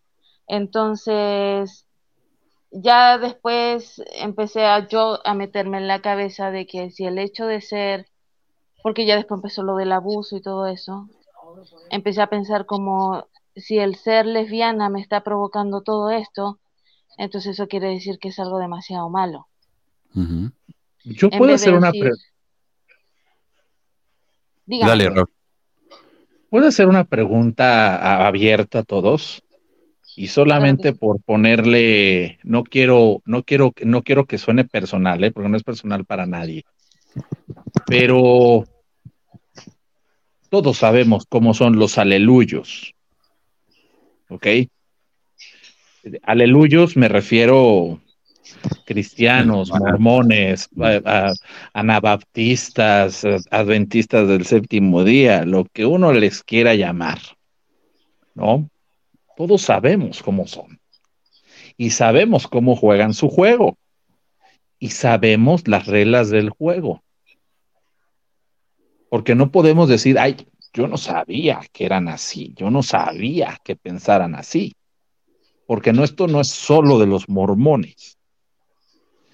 Eh, yo no estoy justificando para nada la iglesia. Estoy solamente tratando de dilucidar, ¿no? Sí. Este, ¿por qué sabiendo las reglas del juego, aún así eh, entraron? ¿no? Yo escucho a tanta juego? gente que Pero, dice, ahora que te fuiste de la disculpa. iglesia, ¿a qué iglesia te fuiste? Digo, Disculpa, yo, yo en mi caso yo tenía 15 años. claro, Yo claro, no conocía de otras religiones. claro. Yo estaba en un colegio católico. Entonces, no. Aquí la cosa fue que la responsabilidad es 100% de ellos, porque quien me abusó fue un ex misionero, una persona que entró a mi casa con una placa diciendo que era prácticamente el salvador de la familia. Claro, Entonces, no, sí. no se puede. O sea, Eh, dentro de la iglesia, o sea, está bien, lo- los obispos no están preparados y todo lo que tú quieras, pero tampoco hay empatía. no. Hay cero empatía. O sea, tú como un ser humano, si te sientas delante de una niña, una niña, y la niña te cuenta que está siendo abusada por un miembro de la iglesia, debes creerle porque los niños no mienten. Sí. Y es cierto, a Bueno. lo mejor van a decir, oye, ya tenía 15, pero es cierto, no hay empatía. Cero empatía. O, o, o, o- o mienten, yo- pero hay que yo darle el beneficio de la duda, menos. Perdón, dale, Meli. Y, y sabemos, antes de que hable Meli, todos sabemos que el, eh, Meli, tiene, Meli tiene problema de audio, ¿ok? Ya entendemos, sabemos. Ella lo sabe, nosotros lo sabemos. Tengan paciencia, por favor. Y no sé si Eva está levantando la mano, pero tal vez Eva, después de, de Meli, nos puedes hablar, ¿ok? Dale, Meli. Ah, sí, perdón, porque en donde estoy el teléfono no puedo cambiar a auto y este se escucha muy mal. Sí. Este, espero que se alcance a entender, pero es que yo creo que la gente no sabe realmente lo que está dimensionando, o sea, es, es de entender la, la sociedad en la que vivimos, o sea, no es que uno sepa las reglas del juego, no, es, a esa edad no se concibe así, no, o sea, no, no se piensa como, ah, si yo sé lo que estoy haciendo, uno busca, lo, lo, la- lo natural es buscar eh, pertenencia, buscar cercanía, buscar amor, buscar este, confianza, buscar un grupo, a menos que seas un sociópata. O sea, si eres un sociópata, pues sí puede que sí, no, no sea una necesidad natural, pero en, el- la mayoría de las personas que sí eh, su química cerebral funciona para buscar pertenencia, eh, Sí. lo natural va a ser eso y van a entonces aceptar muchas veces que sacrifica eh, eh, porque que como te han enseñado que las cosas funcionan de cierta manera, uno cree que el mundo es así, o sea, el empezarse a cuestionar cómo funciona el mundo, el saber que las cosas están mal, muchas veces viene después de muchas experiencias dolorosas y de madurar a golpes, a eso pasa, pero pero no es que se sepan ya las reglas del juego, espero que se haya escuchado bien. Yo te entiendo. Exacto, porque suponte en mi caso, si yo hubiese sabido las reglas del juego, yo jamás entro. Jamás. Sí. Me voy de mi casa, salgo corriendo. Nunca hubiese entrado a esa iglesia. Jamás. Y es más, yo tengo dos hijos. A mi hijo mayor hasta hace poco lo estaban buscando para bautizarlo. Yo a mi hijo lo senté y le expliqué todo lo que había pasado con el dolor de mi corazón porque mi hijo tiene 14 años y es autista. Y le tuve que explicar el por qué yo no quería que entrara a la iglesia. Mis hijos no están bautizados dentro de ninguna iglesia y yo ahora los estoy preparando para que sepan todo antes de ellos tomar una decisión cuando sean adultos. Pero Sí. en mi caso a mí no se me preparó, a mí no se me dijo cómo era y yo por salvarle la vida a mi madre, entre comillas, porque ella me había amenazado, Sí, por yo me bauticé. Qué fea. una manipulación ahí. Y, no lo dije yo personal, ¿eh? solamente lo quise hacer como No, sí, sí, pero pensá en uno mismo, porque yo escucho mucho eso y cómo se pueden dejar convencer, pero uno lo hizo. Eh, adelante, Eva, por favor. Eh, estás en silencio, a ver, te, te pongo el... Estás en silencio, Eva. ¿Puedes tocar el microfonito ahí en el teléfono? A ver. Ah, No, pucha. Qué macana, No sé. tenemos problemas con Eva hoy. La tecnología no Eh, nos ayuda. Manu, Sí, sí, por favor. Bueno, lo que estaba diciendo Eva, ¿no? Este, me pongo en el lugar de ella, ¿O Pam? eh, Pam, digo, me pongo en el lugar de ella y yo también he visto, he visto un montón de cosas así en cuanto a, a la iglesia y a los líderes que no tienen corazón, no tienen sentimiento, no tienen empatía. Son personas que están ahí porque, bueno, eh, le dan un poder y ellos se sienten, no sé, Superman. Y bueno, este, pero acá las víctimas no tenemos que convencer a nadie, eh, las víctimas de que han sido abusadas, que han sido golpeadas, que han sido esto. Las víctimas son víctimas. Este, y a veces es como que se le busca hasta la quinta pata del gato para ver, eh, por ejemplo, en, un, en una entrevista, eh, en un tribunal de amor, una compañera mía, ¿no? Una compañera mía, que bueno, justo salió embarazada, le hicieron el tribunal de amor porque los padres eran líderes, ella no quería saber nada, ella iba a la iglesia, pero no, no estaba muy activa, era como que le daba y no le daba lo mismo. Bueno, le hicieron un tribunal de amor, le han preguntado de todo, ella después nos contó a nosotros, ella salió muy mal de ese tribunal de amor, encima uno de los consejeros, uno de los líderes era su tío, era horrible, ella una jovencita de 17 años, eh, le, le, preguntaban cómo era, cómo fue, cuándo fue, qué te hizo, qué no, vos qué le hiciste, qué no le hiciste, qué pasó. wow. Y para ellos fue re, re traumado, re traumante. Y después dejó de ir a la iglesia. Y los padres le hicieron la vida imposible, después le terminaron de echar de la casa. Pero este, a lo que voy es el abuso de poder en cuanto a, los hombres, porque acá los que dirigen la iglesia supuestamente son los hombres, este, ese poder que tienen sobre las personas y los niños. Y ah, lo que más me daba impotencia a mí era de que vos no le podías decir nada, no le podía decir nada, porque obvio, ¿cómo, hermana, cómo me va a decir esto? ¿Qué va? A ver. Y bueno, ya sabíamos todo lo que iba a pasar, ¿no? Entrar en esa discusión era como, sabes que no tenés que cuestionar y para qué lo haces, ¿me entendés? Entonces, uno también se, uno, no sé, yo cómo lo llamaría lo que me pasó a mí, vivir 40 años en, la iglesia. Yo nací ahí, así que no conocí otra cosa, este, hice seminario, todo instituto, pero y me daba cuenta, me daba cuenta del poder eh, machista de, los hombres, el poder manipulativo, los malos tratos. Hay algo que yo veía siempre, eran unos mal educados, loco, no tuvieron mamá que les enseñe, permiso, por favor, muchas gracias. Parece que recoge lo peor de no sé de dónde buscan esa gente y lo ponen ahí de obispo, consejero, y encima con poder, ¿no? Porque uno entiende que que, no sepan todo, que no sepan todo la revelación, pero la educación, los buenos modales, los buenos tratos, eso la mayoría de los líderes eran muy brutos, muy brutos. Brutos en el sentido de que, bueno, acá estoy yo, vengo yo y listo. Pero muy pocas veces he visto obispos copados, buena onda, eh, educados. Ya que sean educados ya era mucho pedir, pero bueno, es mi experiencia en cuanto a los 40 años ahí adentro. ¿no? alguien educado tampoco. Y yo viendo todo eso aún, eh, ya era grande, siendo una mujer grande, adulta, eh, yo seguía, pero uno dice, ¿por qué sigue? Porque supuestamente uno tiene fe, porque yo nunca dudé de nada, eh, para mí no había duda de la iglesia era verdadera y que la salvación era personal y que bueno, y todo, mientras yo haga lo que tenga que hacer, bueno, todos los demás no, es, es una comida de cabeza en serio, es una comida de cabeza en serio. Entonces es muy difícil también el tema de, salir, ¿no? Y a las mujeres yo creo que más porque las mujeres tienen hijos, los hijos quieren ir a la misión, o los hijos sí tienen un testimonio, van a seminario. Es un, es, es, muy, es muy de loco.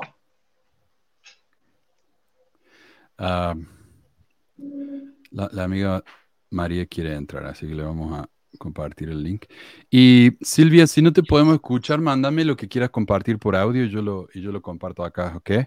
Eh, qué lástima que no te podemos. Yo recuerdo este, brevemente de una, de una mujer, de una hermana, que todavía era menor, no, no, no, pero, pero, pero tuvo al bebé para darlo en adopción yo no, me imagino lo fuerte que ha de haber sido eso.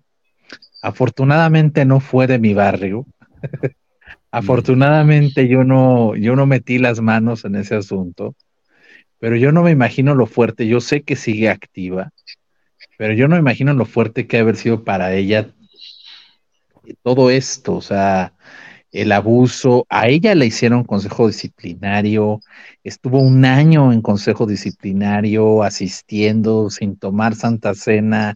O sea, pasó por todas la hermana, incluso dio a su hijo en adopción para que pues no, no, no, no lo abortara. O sea, toda esa manipulación fue tan tremenda para que ella incluso hoy siguiera en la iglesia, ¿no? Y hoy, y hoy y hoy ahí sí, tristemente, pues, o, pues, pues continúa, ¿no? A pesar de haber sido manipulada de esa manera, es que es, es algo, es algo tremendo. Para manipular, eso sí te enseñan, te enseñan, son maravillosos, ¿eh? Eso sí, son muy buenos enseñándote la manipulación, ¿eh?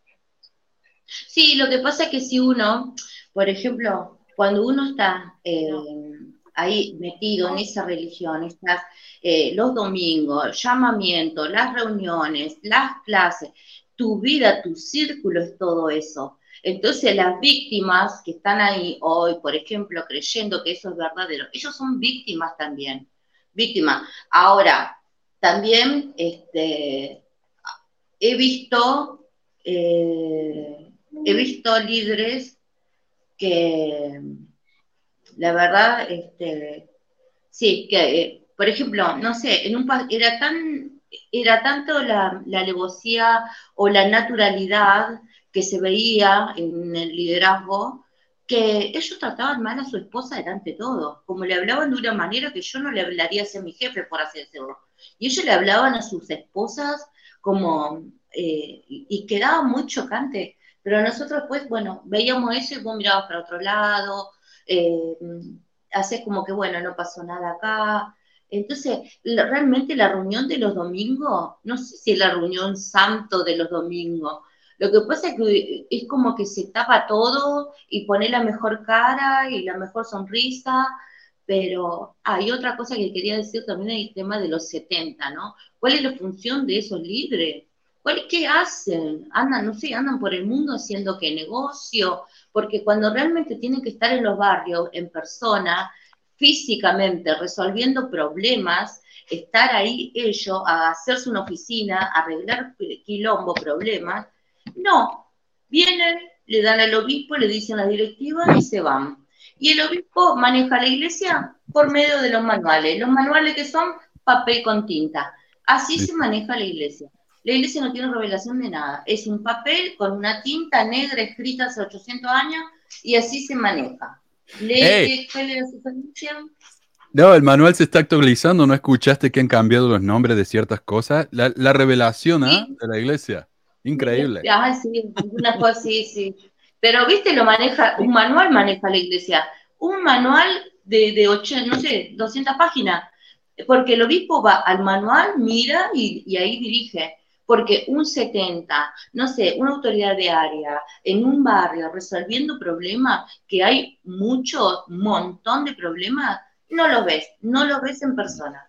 No, no, no se ve. Entonces, eh, uno se da cuenta después cuando sale, ¿no? Cuando estás ahí adentro, todo es, todo es, es, la iglesia verdadera. Se necesita esa, esa perspectiva de afuera, ¿no? Quiero darle la oportunidad a Eva, que creo que por fin la podemos escuchar. A ver, a ver, a ver. Sí, bien.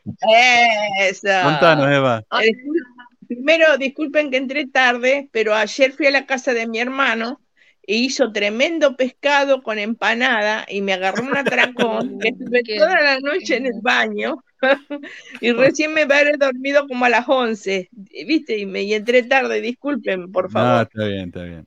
Este, después, con, respecto a lo que decía el señor Raúl, de, que preguntó él si todos sabíamos que, que las iglesias son así. Yo cuando conocí la iglesia, yo no, yo no sabía, yo desde chica fui a una escuela católica y yo hasta quería ser monja, nada más que mm. mis padres no me dejaron.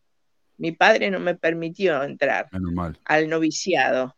Y después cuando yo conocí otras religiones, la que me llamó la atención fue la iglesia porque me abrió los brazos, me abrieron los brazos, ellos me atendieron bien, me recibieron feliz. Entonces yo, yo entré, ¿viste? Y después, con el tiempo, obviamente me fui enterando de las cosas, pero no, este, no, no, no, todos entramos sabiendo cómo son las iglesias. Ni aún yo sabiendo, y yendo a una iglesia católica, sabía lo que era la iglesia católica, ¿no? O sea, no, no, sabía cómo funcionaba. Claro, yo, yo, yo veía la película La novicia rebelde y creía que todo era así, viste, como todo, todo, viste, viste que uno tiene esas ideas, viste, pero yo no sabía realmente, y con la iglesia mormona tampoco, ¿no? Y le pasó lo mismo a Toto, exactamente lo mismo, ¿viste? No, no nos, nos fuimos enterando después, a la larga. Sí. Y después con respecto a, mm, a los líderes, eh, no todos los líderes son este, machistas, yo lo tengo, por, por, supuesto, bueno, siempre lo pongo de referencia a Toto, y tengo muchos hermanos que han sido liderazos, pero líderes que vos te sacabas el sombrero, gente eh, respetuosa, amable, inteligente, estudiosa, eh, respetaba al prójimo. O era distinto antes. Yo no sé si, No, si no, era lo que pasa, Eva, antes. disculpa que te interrumpe, lo que pasa es que depende de cada uno, es lo que decimos, ¿no? La, la, la lotería del obispo, pero si vos sos empático, vas a ser un líder empático, y si no sos empático, no vas a No, ser un sí, líder es- empático, sí, pero no hay nada que te prepare para ser un líder empático, no, hay No, nada no, que te, no, no, no, que te prepare, no, ¿viste? no, para ser una buena gente. Ese es el Exacto, problema, sí. ese es el Sí. verdadero problema. No, yo conozco personas que digo, si esos no van a ser exaltados, no sé quién. Claro. O sea, y otros que digo de plano, estos no. Hay gente que yo admiro en la iglesia, ¿no? De verdad, Sí. o sea, no es que estamos acá odiando a todo el mundo. Sí, Sí, sí, sí. sí. Eh, eh, recién nos escribió María, ella quiere entrar acá al, al- al programa porque nos quería contar su experiencia. Hola María. ¿Qué tal? ¿Cómo estáis? Bien. Pues, Me a parece ver, que yo ya ahora sé de mismo dónde nos estás llamando. Pero eh, estoy en España, este sí. A ver, yo ahora mismo, así de plano, eh, Raúl, estás excomulgado. Gracias. Gracias. Sí. Ya, no, son 50 euros, que aquí cobramos por todo. Bueno, al menos apuntas en una nube. Bueno, pues, eh, a ver, está muy interesante, ¿no? Y a mí, bueno, yo quería, tengo, yo soy miembro hace ya 50 años, ¿no? Ah, claro. Y hay tantas historias que yo quisiera contar. Y por lo que estaba diciendo Eva, es verdad, yo le di la razón en que hay buenas personas dentro, pero en todos los lugares. eh, políticamente también hay gente buena, ¿no? Lo que pasa que hasta el mismo José Smith dijo que cuando a una persona se le da poder o él cree tenerlo, pues es muy difícil que no se corrompa, porque el poder es que... Y el problema no es que, que sean buenos obispos o malos, que eso ya va, porque esa- es gente que no está preparada, es obvio, y, y luego pues que cada uno tiene su, digamos, su filtro según las experiencias que haya vivido, entonces no saben juzgar, ¿no? Porque si nos vamos a lo que es la escritura, los tres convenios dice que ¿qué es la verdad? Dice, es el conocimiento del pasado, presente y futuro. ¿Quién tiene este conocimiento? No. Entonces esos juicios son, mm, no, no son justos, obvio. Y Ujú. uno viene, Eva, como estabas diciendo, pues eh, aquí en mi país también venimos de, de la Iglesia Católica, aunque no quieras te bautizaban. Y claro, vienes con principios cristianos, donde, bueno, en mi casa, por ejemplo, mi abuelo era rojo, aquí en España se llama la gente socialista comunista, ¿no?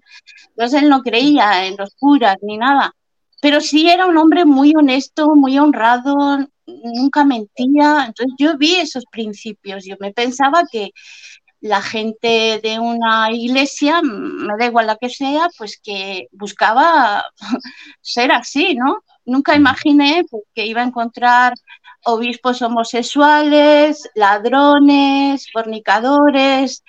Eso es lo que no me esperaba. Claro. Yo creo que Y debería haber más obispos homosexuales, porque yo creo que esa gente tiene mucha más empatía que... A ver, si el problema, a ver, no es un juicio, sí, Manu, no es un juicio a la homosexualidad, ¿vale? Claro, no, te Eh, es un juicio a la mentira, a la mentira, a la doble cara, a la máscara que llevan. ¿vale? Pero Porque, con- eh, pero- Contanos sí, qué- sí. cu- cuáles fueron, por ejemplo, la- tu experiencia con, con estas Una de- entrevistas. Una de mis experiencias fue que un hermano vino y me dijo, eh, ten cuidado porque la iglesia están diciendo que tú estás loca. Digo, bueno, ¿y eso quién te lo ha dicho? Yo investigando ah, encontré que era el obispo que le había dicho que tuviera cuidado conmigo porque yo estaba loca, ¿vale? Bendita locura.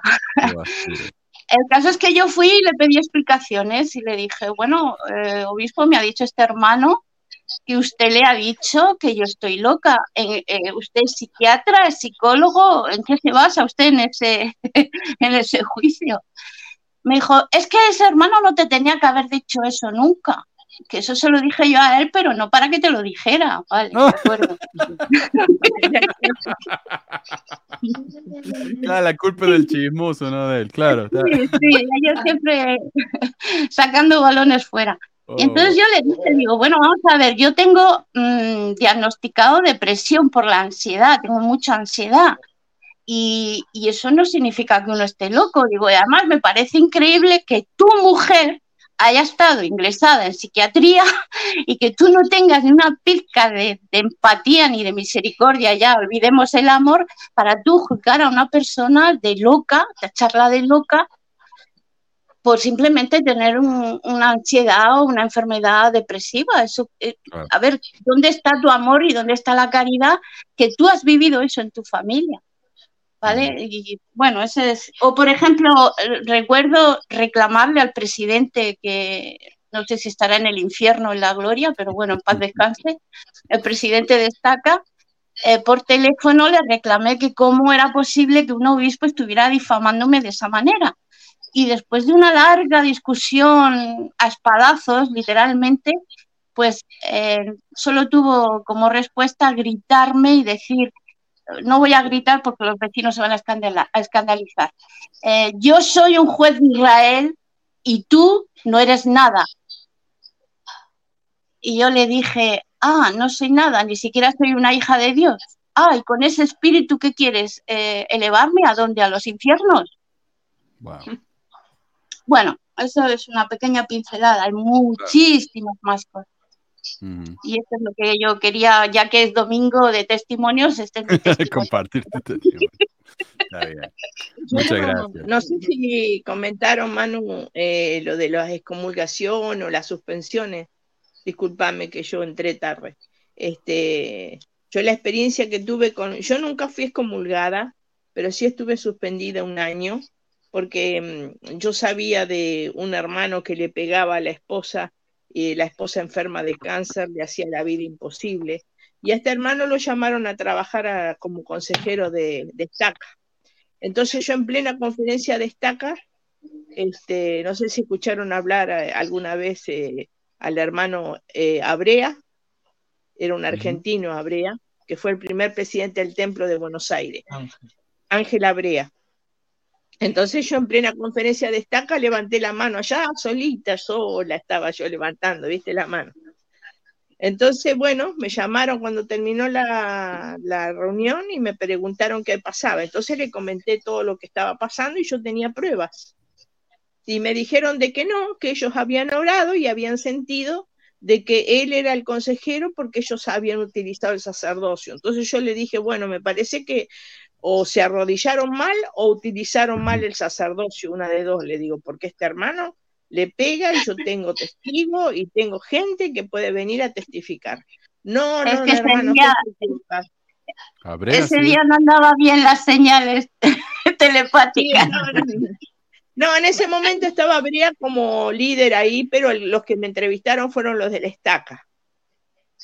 ¿Viste? Y entonces me dijeron, no, hermana, tiene que ratificar o ratificarse. No, yo voy a sostener lo que, lo que estoy diciendo y yo tengo testigo. No, no, no, no, no. Dice, bueno, vaya, dice, y después va a ver, va a hablar con el obispo. Entonces el obispo me dijo y le dije, no, yo voy a sostener y sigo sosteniendo y me suspendieron por un año, pero pagó el pato Luis, los platos rotos lo pagó el Toto y pagó lo que era mi hija en ese momento, Alicia, que era chiquita, porque nos hacían un costado. Nosotros llegábamos el día domingo y ellos se corrían, teníamos como lepra.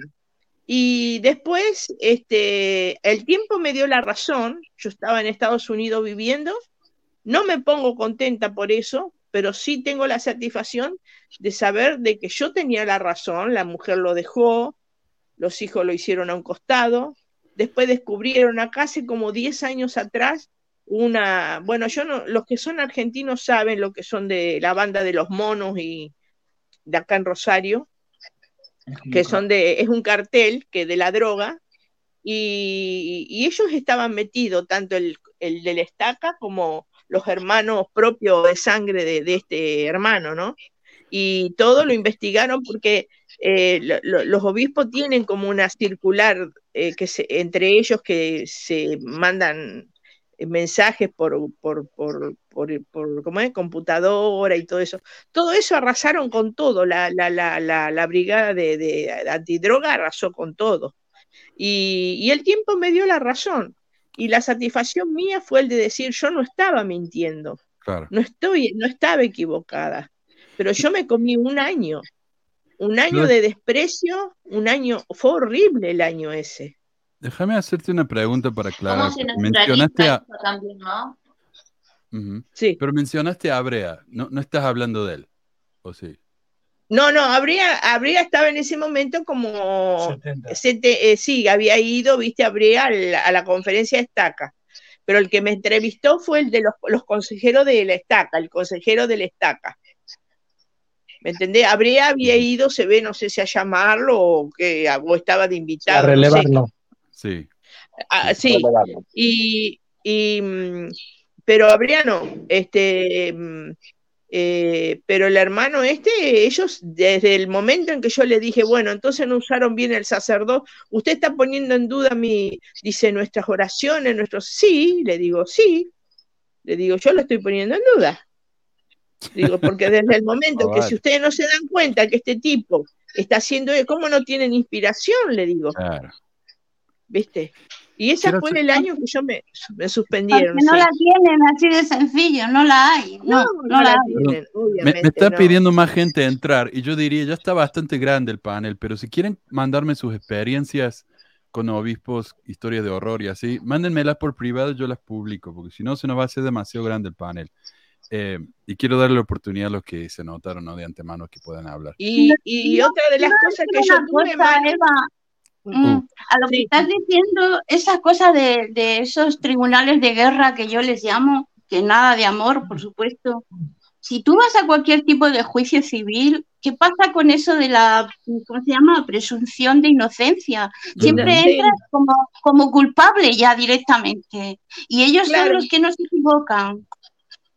Bueno, me pasó ahora cuando estuvimos en Uruguay, cuando que yo tuve con el, el- hermano que a mí me tiró al suelo, porque yo me le enfrenté, porque el tipo no solo me insultó a mí, sino que lo insultó a, a Toto, que le dijo que era un simio por ser de raza negra, este, porque yo me le fui al humo, y el tipo me, me tiró contra la pared, decir que yo le hice la denuncia, que tuvo que venir, llamamos al, al área, el área llamó a Sonley, en Sonley le mandaron al área, mandaron un 70, bueno, este, se armó todo un, un lío, bar- no me suspendieron ni excomulgaron porque yo metí la policía de por medio, yo le hice una denuncia policial al tipo.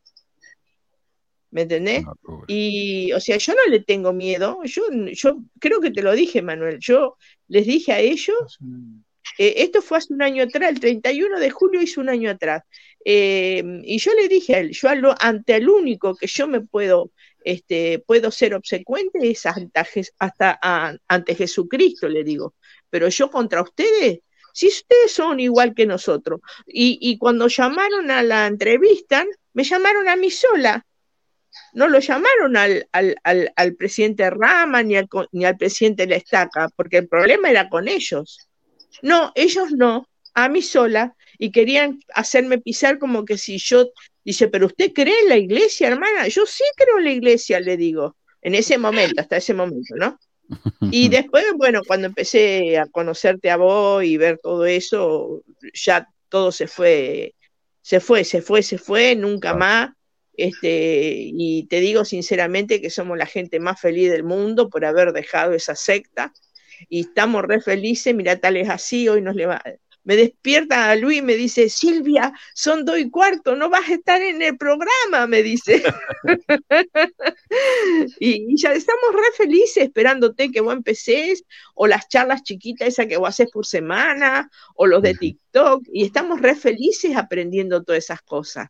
Y yo a todos, a todos los que yo encuentro, yo les cuento lo que pasó realmente, ¿viste? Y hay gente que no lo puede creer, pues dice, Silvia, dice, estuviste 40 años, el, el- el negro tuvo 47 y nunca tomaste un poquito de vino, nada, me decían, ¿viste? y eso, No, pero cuando yo todo el que encuentro no. cuento.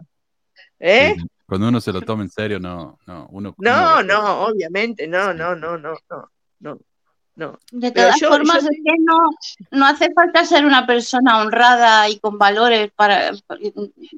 Ya dije, mi abuelo era así, no creía ni en Dios siquiera. O sea, no, Claro. nada- no, yo veo gente fuera de la iglesia, muchísimo mejores personas que muchos que hay dentro. Sí, Sí, sí. Sí, tal cual. Mira, yo recuerdo cuando hace muchos años atrás estaba enferma, muy enferma de los bronquios, y a mí, el que pasaba todos los días, porque vendía churro el hombre, todos los días era un testigo de Jehová, que me golpeaba Sí. la puerta y me preguntaba, él me decía, hermanita, y se necesita algo, y él me iba a comprar los remedios, o yo le daba la plata, obvio, ¿no? Él me iba a comprar los remedios. ¿Vos te pensás que alguno de la iglesia se acercaba para ver cómo yo estaba? No, era el testigo de Jehová el que me ayudaba a mí. ¿Viste? O sea, cualquiera puede ser digo- buena persona. Sí, yo digo una cosa que, como, a ver, porque un mal obispo o eh, cualquier persona puede hacer algo malo, ¿no? Yo tuve un presidente de rama que entrevistaba a las hermanas y con una de ellas a puerta cerrada, pues al parecer tenía ahí su delicioso con ella, ahí estaba obvio casado, ¿no? Bueno, bueno. eso digamos una debilidad humana, ¿vale? Es un- un- un- una persona que está haciendo algo en contra de los principios de- del sitio donde está. Pero la cuestión que yo me hago es cómo cuando, por ejemplo, Eva, que es súper valiente y denuncia un hecho mm, mal, ¿no? Cómo la iglesia permite, ahí es donde yo lo veo, es la iglesia, cómo la iglesia como organización permite y, automáticamente defiende al líder y no. Toma en, en cuenta el testimonio de, de un, de un miembro raso y llano. Es que tapan todo, ellos tapan todo. Yo le dije en la entrevista al, al que fue el 70, que fue último, que es el Elder Lataro, uruguayo, le dije, ¿sabe a qué me hacen acordar ustedes? Le digo, a las famosas películas de la, ¿viste? La protección policial que se dan entre los policías cuando Sí. alguien comete algo. Así le- no, dice hermana, ¿cómo va a decir eso de nosotros? Sí, le digo, así los veo a ustedes yo. Pues yo veo la Santa Inquisición. Discúlpenme, quiero ¿Eh? darle la oportunidad a Rosana, porque Sí, ella tratando de hablar hace rato. Rosana, ¿qué querías decir? Perdón. Está bien, está bien, me encanta escuchar a Eva, está muy buena. Este, no, que también quería, que quería decir es que la iglesia se roba eso de que vos sos buena persona porque sos miembro, sos mormón. Entonces, como si vos te vas de la iglesia, ¿qué vas a hacer? ¿En qué te vas a convertir? Y uno es buena persona siendo mormón o no mormón.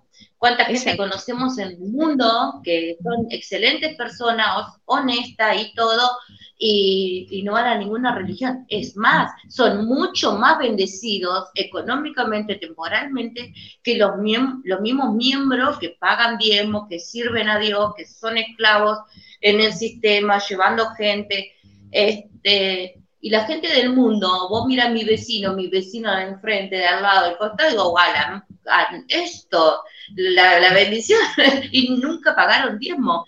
No sé, económicamente vos los ves y decís, bueno, ¿por qué esas bendiciones económicas no vienen a los miembros, a los, a, los que tienen el sacerdocio, esa llave de poder? ¿Por qué no le dicen a Dios, Dios, dame, no sé, un, trabajo con un sueldo, no sé, ponele acá en Argentina de dos millones de pesos por mes? No sé, si tenés ese poder, pedilo, dalo, si Dios te lo va a dar.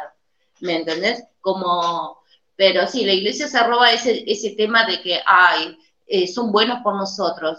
Eh, todo, estuviste todos los años adentro de la iglesia y eras buena persona y ahora te vas y no sé, mirá, está fumando, mirá, toma cerveza Bueno. ahora, como que si Oh, fuera, no perdiste el sé. espíritu, perdiste el Perdiste el espíritu, espíritu. Rosana.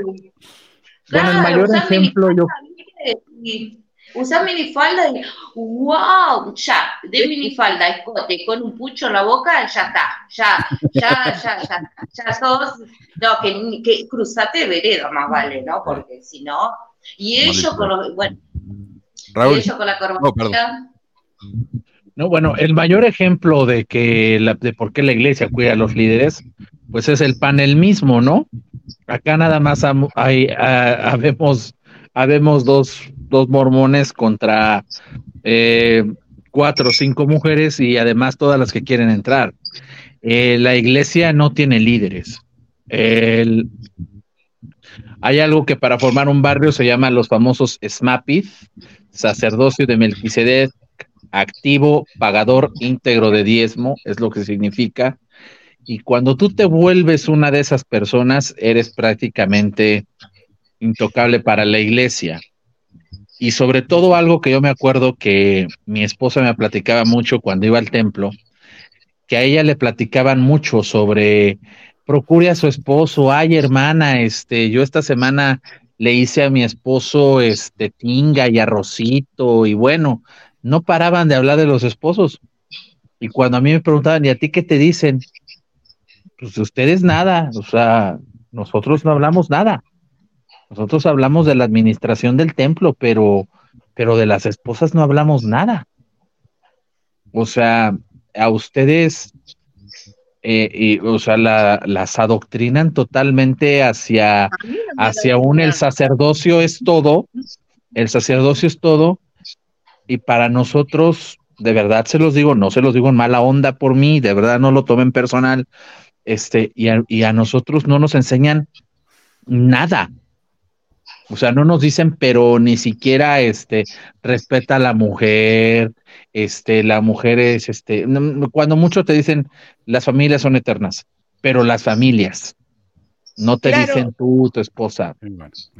Raúl, este, eso está en cada persona. Yo tengo mi esposo, me casé hace 37 años y mi esposo sigue siendo el mismo hombre que yo conocí y me enamoré hace 37 años. Yo estoy enferma, el tipo me hace un té, yo estoy enferma, me lava los platos, yo estoy enferma, me pasa el trapo en el piso, yo estoy enferma, él trata, pero es porque a él lo criaron de esa forma, no necesitas que la iglesia te, te diga. Y yo aprendí de él, él me enseñó a mí ser cariñosa, él me enseñó a ser lo que yo soy ahora. Yo, yo creo que la, a ver, sí, la iglesia te podría ayudarle y decirle, bueno, pero yo creo que está en la esencia del ser humano, que como es el hombre. Lo que hace la iglesia lo amé a, a, mi, a mi Toto, lo amé desde el primer día que lo conocí. Y aunque yo estoy gordita ahora, te digo que tenía mis atractivos cuando era joven, pero yo lo amé a él porque él es tal cual es hace 37 años atrás. Eso es lo que me gustó de él a mí. Sí. no, yo, yo voy a decir, lo que, lo que hace la iglesia es tomar todo lo bueno de la gente, lo re, reempaqueta y te lo vende como que es algo que inventaron ellos. Inventaron ellos, sí, sí. Pero sí, como han hecho con la genealogía, ¿no? Que la han vendido a no sé qué empresas, gente ahí trabajando años y horas haciendo genealogía, y ahora resulta que es muy gracioso, ¿no? Porque uh, de uno la vez. termina, María. Sí, se acopla, ¿no? Sí, no, dale, dale, termina. Vale. Pues que uno que fue aquí, ¿cómo era eso? Patriarca, haciendo mucha genealogía, y de repente un día me escucho que dice, ay, pues soy descendiente de, judíos, porque aquí en España hubieron muchos judíos. Digo, pero ¿cómo? ¿No eras de la tribu de Efraín? Dice, sí, pero me he hecho un análisis de ADN, me ha dicho que mi sangre es judía. y digo, ¿dónde está la revelación? Tanto para, patriarca para el hermano, eres descendiente de Efraín, y ahora resulta que el ADN ha dicho que es judío. Yo, de verdad, que es absurdo. Y también, Manu, una cosa, ya acabo, dejo paso, eh, muy importante porque yo he estado sola como mujer en la iglesia y también he estado casada con un miembro de la iglesia y el trato que yo he recibido como mujer sola a ser mujer de un líder nada que ver. Eso sería un tema solo para hablar de eso, sí. Meli, ¿querías decir algo? Perdón. Eh, sí, que la religión hace eso, ¿no? Se adueña de, la, de las cosas que son naturales en las personas, de ese deseo de ser amables, o sea, no queremos estar en paz, es lo natural. Este, pero y se adueña y dice, es mío, yo lo inventé porque Dios dijo y es bajo estos términos y termina siendo lo más horrible, ¿no? O sea, se le despoja de realmente eso y se vuelve la autoridad de unos tipos eh, para que creen que pueden dictar, o sea, que, que tienen complejos o qué sé yo y que necesitan sentirse Dios está ahí. Sí, aparte otra cosa que la iglesia como mucho le dice al hombre, al líder, ¿no? De turno que está trabajando, de obispo, de, presidente de rama, ayude a su esposa, como ayude, como es algo hermano, ayude. No, no. Pero bueno, viste, y ellos ya, porque no sé, pasan la escobita, ya, ellos ya ayudaron, viste. Sí. Entonces, sí, potencian, potencian un montón el machismo en los varones en cuanto a, en cuanto a eso, ¿no? Y la autoridad, esa cosa de, de, de fregarle, ¿viste? Eh, De enrostrarle que ellos son la autoridad, ellos son el líder. Ya esa palabra líder ya es como, a ellos lo hace sentir como, wow. Pero bueno, Sí. por suerte salí, por suerte estoy del otro lado, por suerte no estoy más sometida a ese tipo de locos, porque es un- la locura es contagiosa y vuelve loco a todo el mundo. Y lo peor de todo, ahora entiendo por qué las mujeres salían llorando. Ahora entiendo por qué las mujeres salían llorando de los obispados y de las entrevistas. Dale a. dale, Eva, y después yo tengo una historia para contar. Sí. Dale. Eh, yo, a mí me cayó mal ese, mm, ese, ese posteo que hubo de Kimball que decía de que la mujer tenía que estar eh, preparada y hermosa para el hombre, y si te falta sonrisa, tenés que ponerle más sonrisa, y si te falta pintura, más pintura. Mira, cuando yo me casé con Luis, yo pesaba 58 kilos. Yo iba a trabajar a las escuelas y, me iba en moto, tenía una, una 250 y hacía 200 kilómetros, 100 de ida y 100 de vuelta. Trabajaba en una escuela rural. Y tuve accidente de moto y aumenté 50 kilos, que no los pude bajar nunca más por los corticoides que me ponía. ¿Vos te pensás que alguna vez Luis a mí me dijo, estás gorda, qué fea que estás, con esos pelos parados, o levantate la cama? Yo estaba con corsé de fierro, ¿no? Estuve dos años. Mm. Este, y yo digo, nunca, jamás, en- eh, jamás tuve en serio, mira, que, no sé, que, que me caiga un rayo encima si alguna vez yo tuve alguna crítica de, de- de- mi esposo. Por eso me, me dio tanta bronca que digan que la mujer tiene que estar preparada, bella, este, bien arreglada y bien este, con su pintura y con...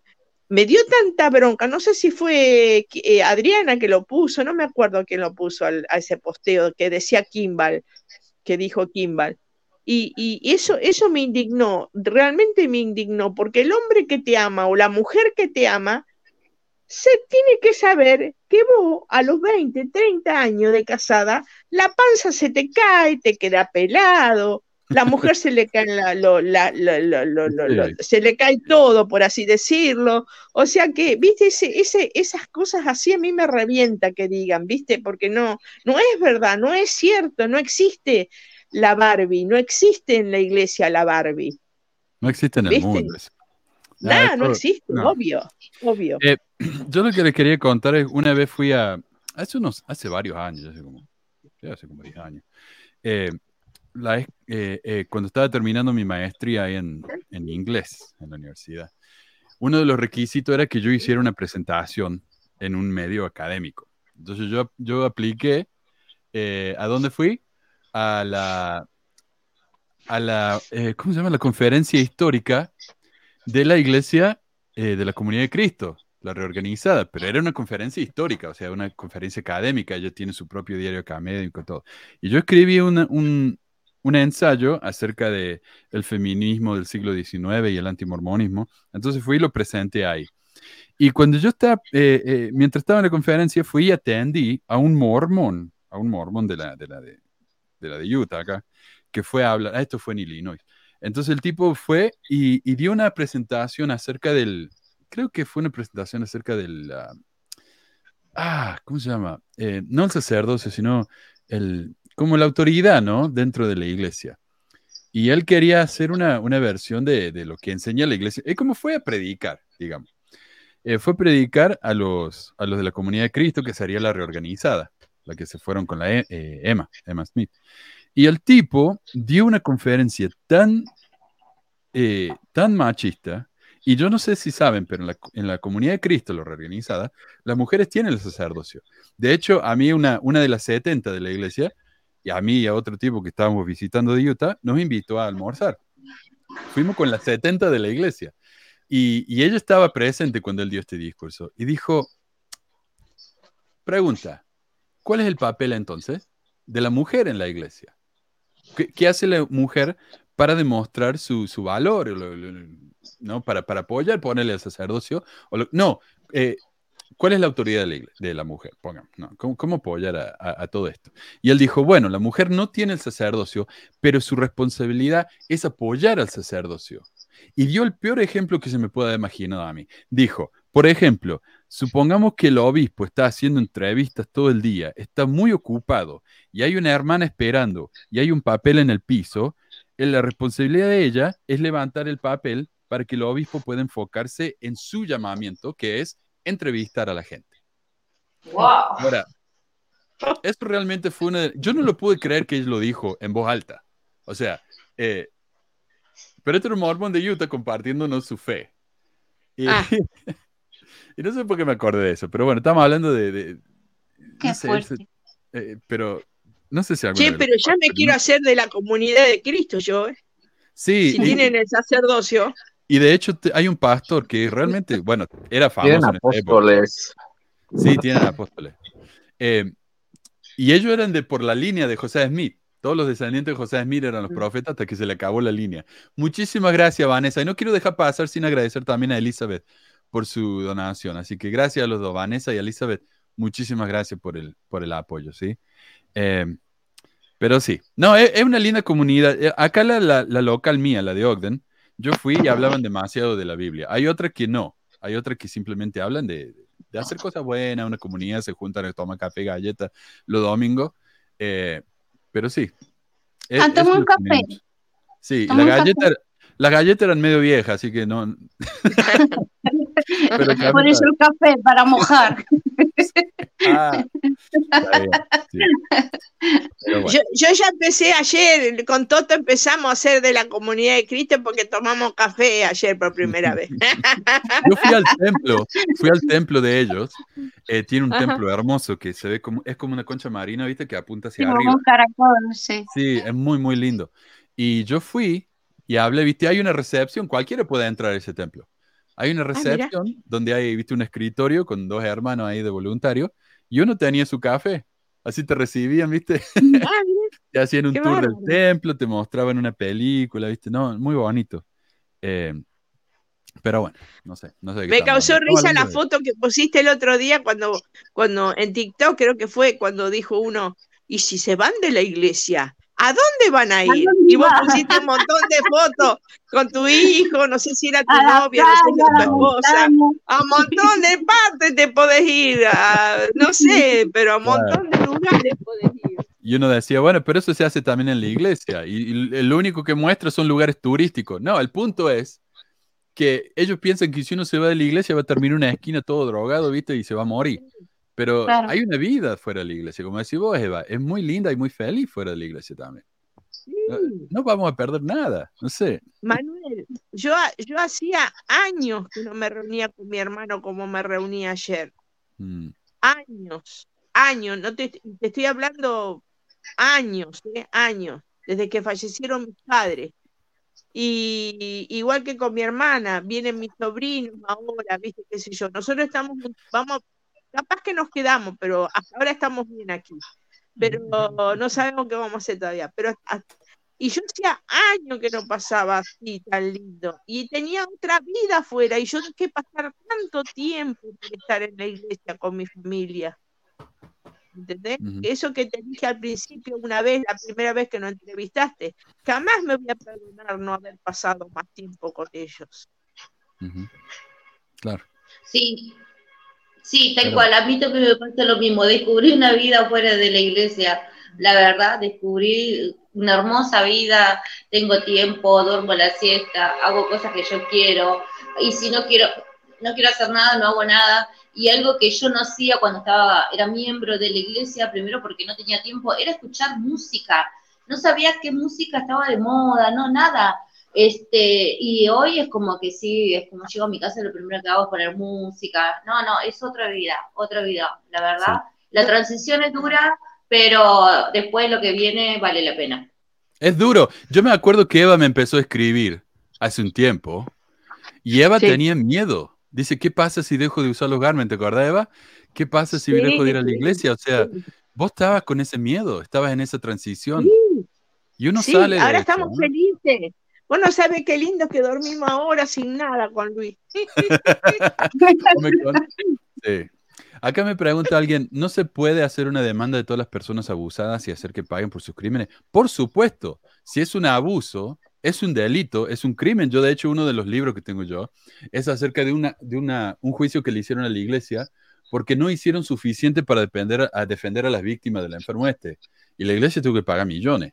¿Ah? Manu, No. yo había oído que lo de las excomuniones a causa de demandas judiciales ya la iglesia no lo hacía. ¿Tú has oído ahí en Utah algo? Eh, lo que dijimos la semana pasada, y- corrígeme si estoy mal, Raúl, pero lo que dijimos la, la otra semana cuando hablamos de, los, de las excomuniones es que cuando hay una investigación judicial, la iglesia no se mete con, Sí, la, sí. con la excomunión porque no quieren ser considerados como que están interfiriendo con la investigación. Es que es Pero precisamente, es que es precisamente esa ambigüedad que siempre utiliza la iglesia a conveniencia. Eh, lo que hablábamos la vez, lo que hablábamos hace unos minutitos, este, la presunción de inocencia. Bueno, como, como ya lo expuso Eva, ella le llamó a la policía y ahí sí le dieron a ella el favor de, y la gracia de la presunción de inocencia. Cuando a mí me quisieron excomulgar, yo demando a la iglesia, este, y, y pues me dieron, me tuvieron que dar la presunción de inocencia.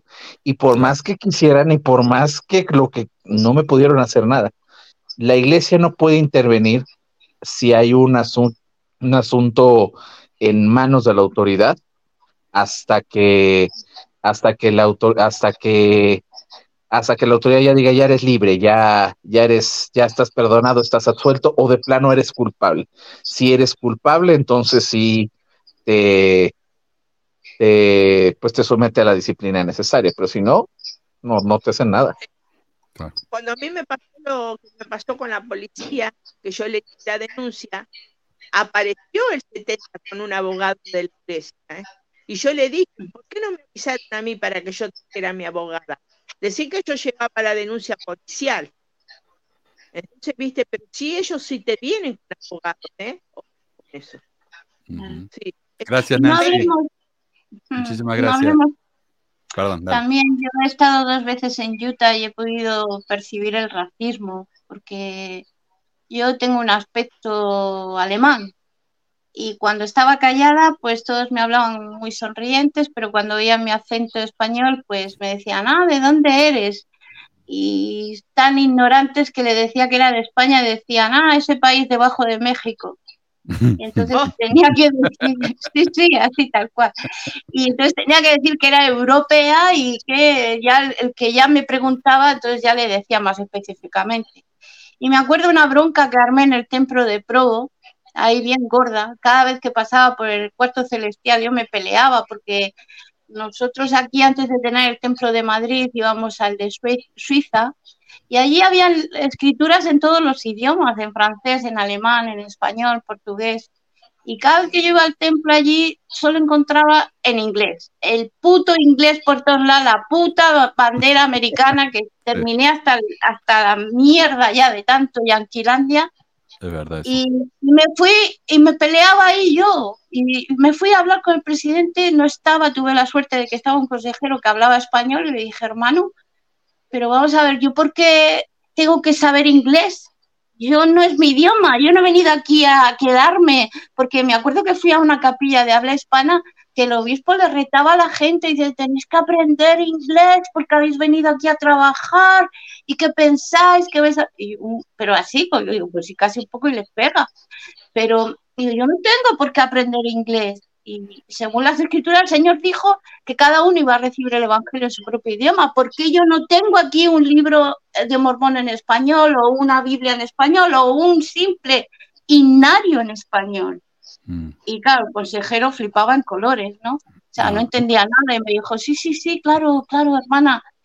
Y eh, pasaron los años y tengo una amiga que vive ahí en Provo y le dije, oye, acércate y mira a ver si han puesto un libro en español. Y me dijo, ni de coña. O sea, es No, una iglesia americana, es americana, ya está. punto. Mi presidente de misión hay- nos dijo que si nosotros leíamos el libro de Mormón en inglés en la misión en Chile, íbamos a Sí. aprender inglés. En un año aprendes de aprender inglés. Pero, y también A nos mí dijo, lo mismo me "Tienen". dijeron, a mí me lo hicieron de promesa, me lo prometió en el nombre de Jesucristo, mi presidente de Amén. misión. Sí. Pero dijo, si ustedes tienen que aprender inglés, porque va a llegar un momento en que la iglesia ya no va a publicar más libros en, en- en otros idiomas. Y me pareció a mí extraño. O sea, eh, como misionero, viste, latino, me pareció extraño. Pero... Qué codos, pero son capaces con tal de ahorrar dinero. sí. Me quién era el, el elder que vino. Primero fue un peruano que vive en Argentina, que era el elder Bedregal. Ese fue muy buen hermano. Él, él no- nos ayudó mucho, no, no- nos- nos- incluso él nos cambió de, de barrio para que fuéramos a otro barrio, que no fuéramos más ahí a, a do- a la rama donde íbamos. Pertenecíamos a la, a la estaca Maldonado, la rama era de Azúcar, y nos permitió ir a Piriápolis. Y el que vino 70 de Uruguay se llama el Lataro, era de Montevideo Norte. Ese Pero- sí, ese, ese era un... Yo, no, yo te hice la pregunta. que te aconsejara cambiar de barrio, porque una de las cosas que te dicen cuando tienes problemas en el barrio que estás es que es una prueba y tienes que superarla y el perdón y que te quedes ahí.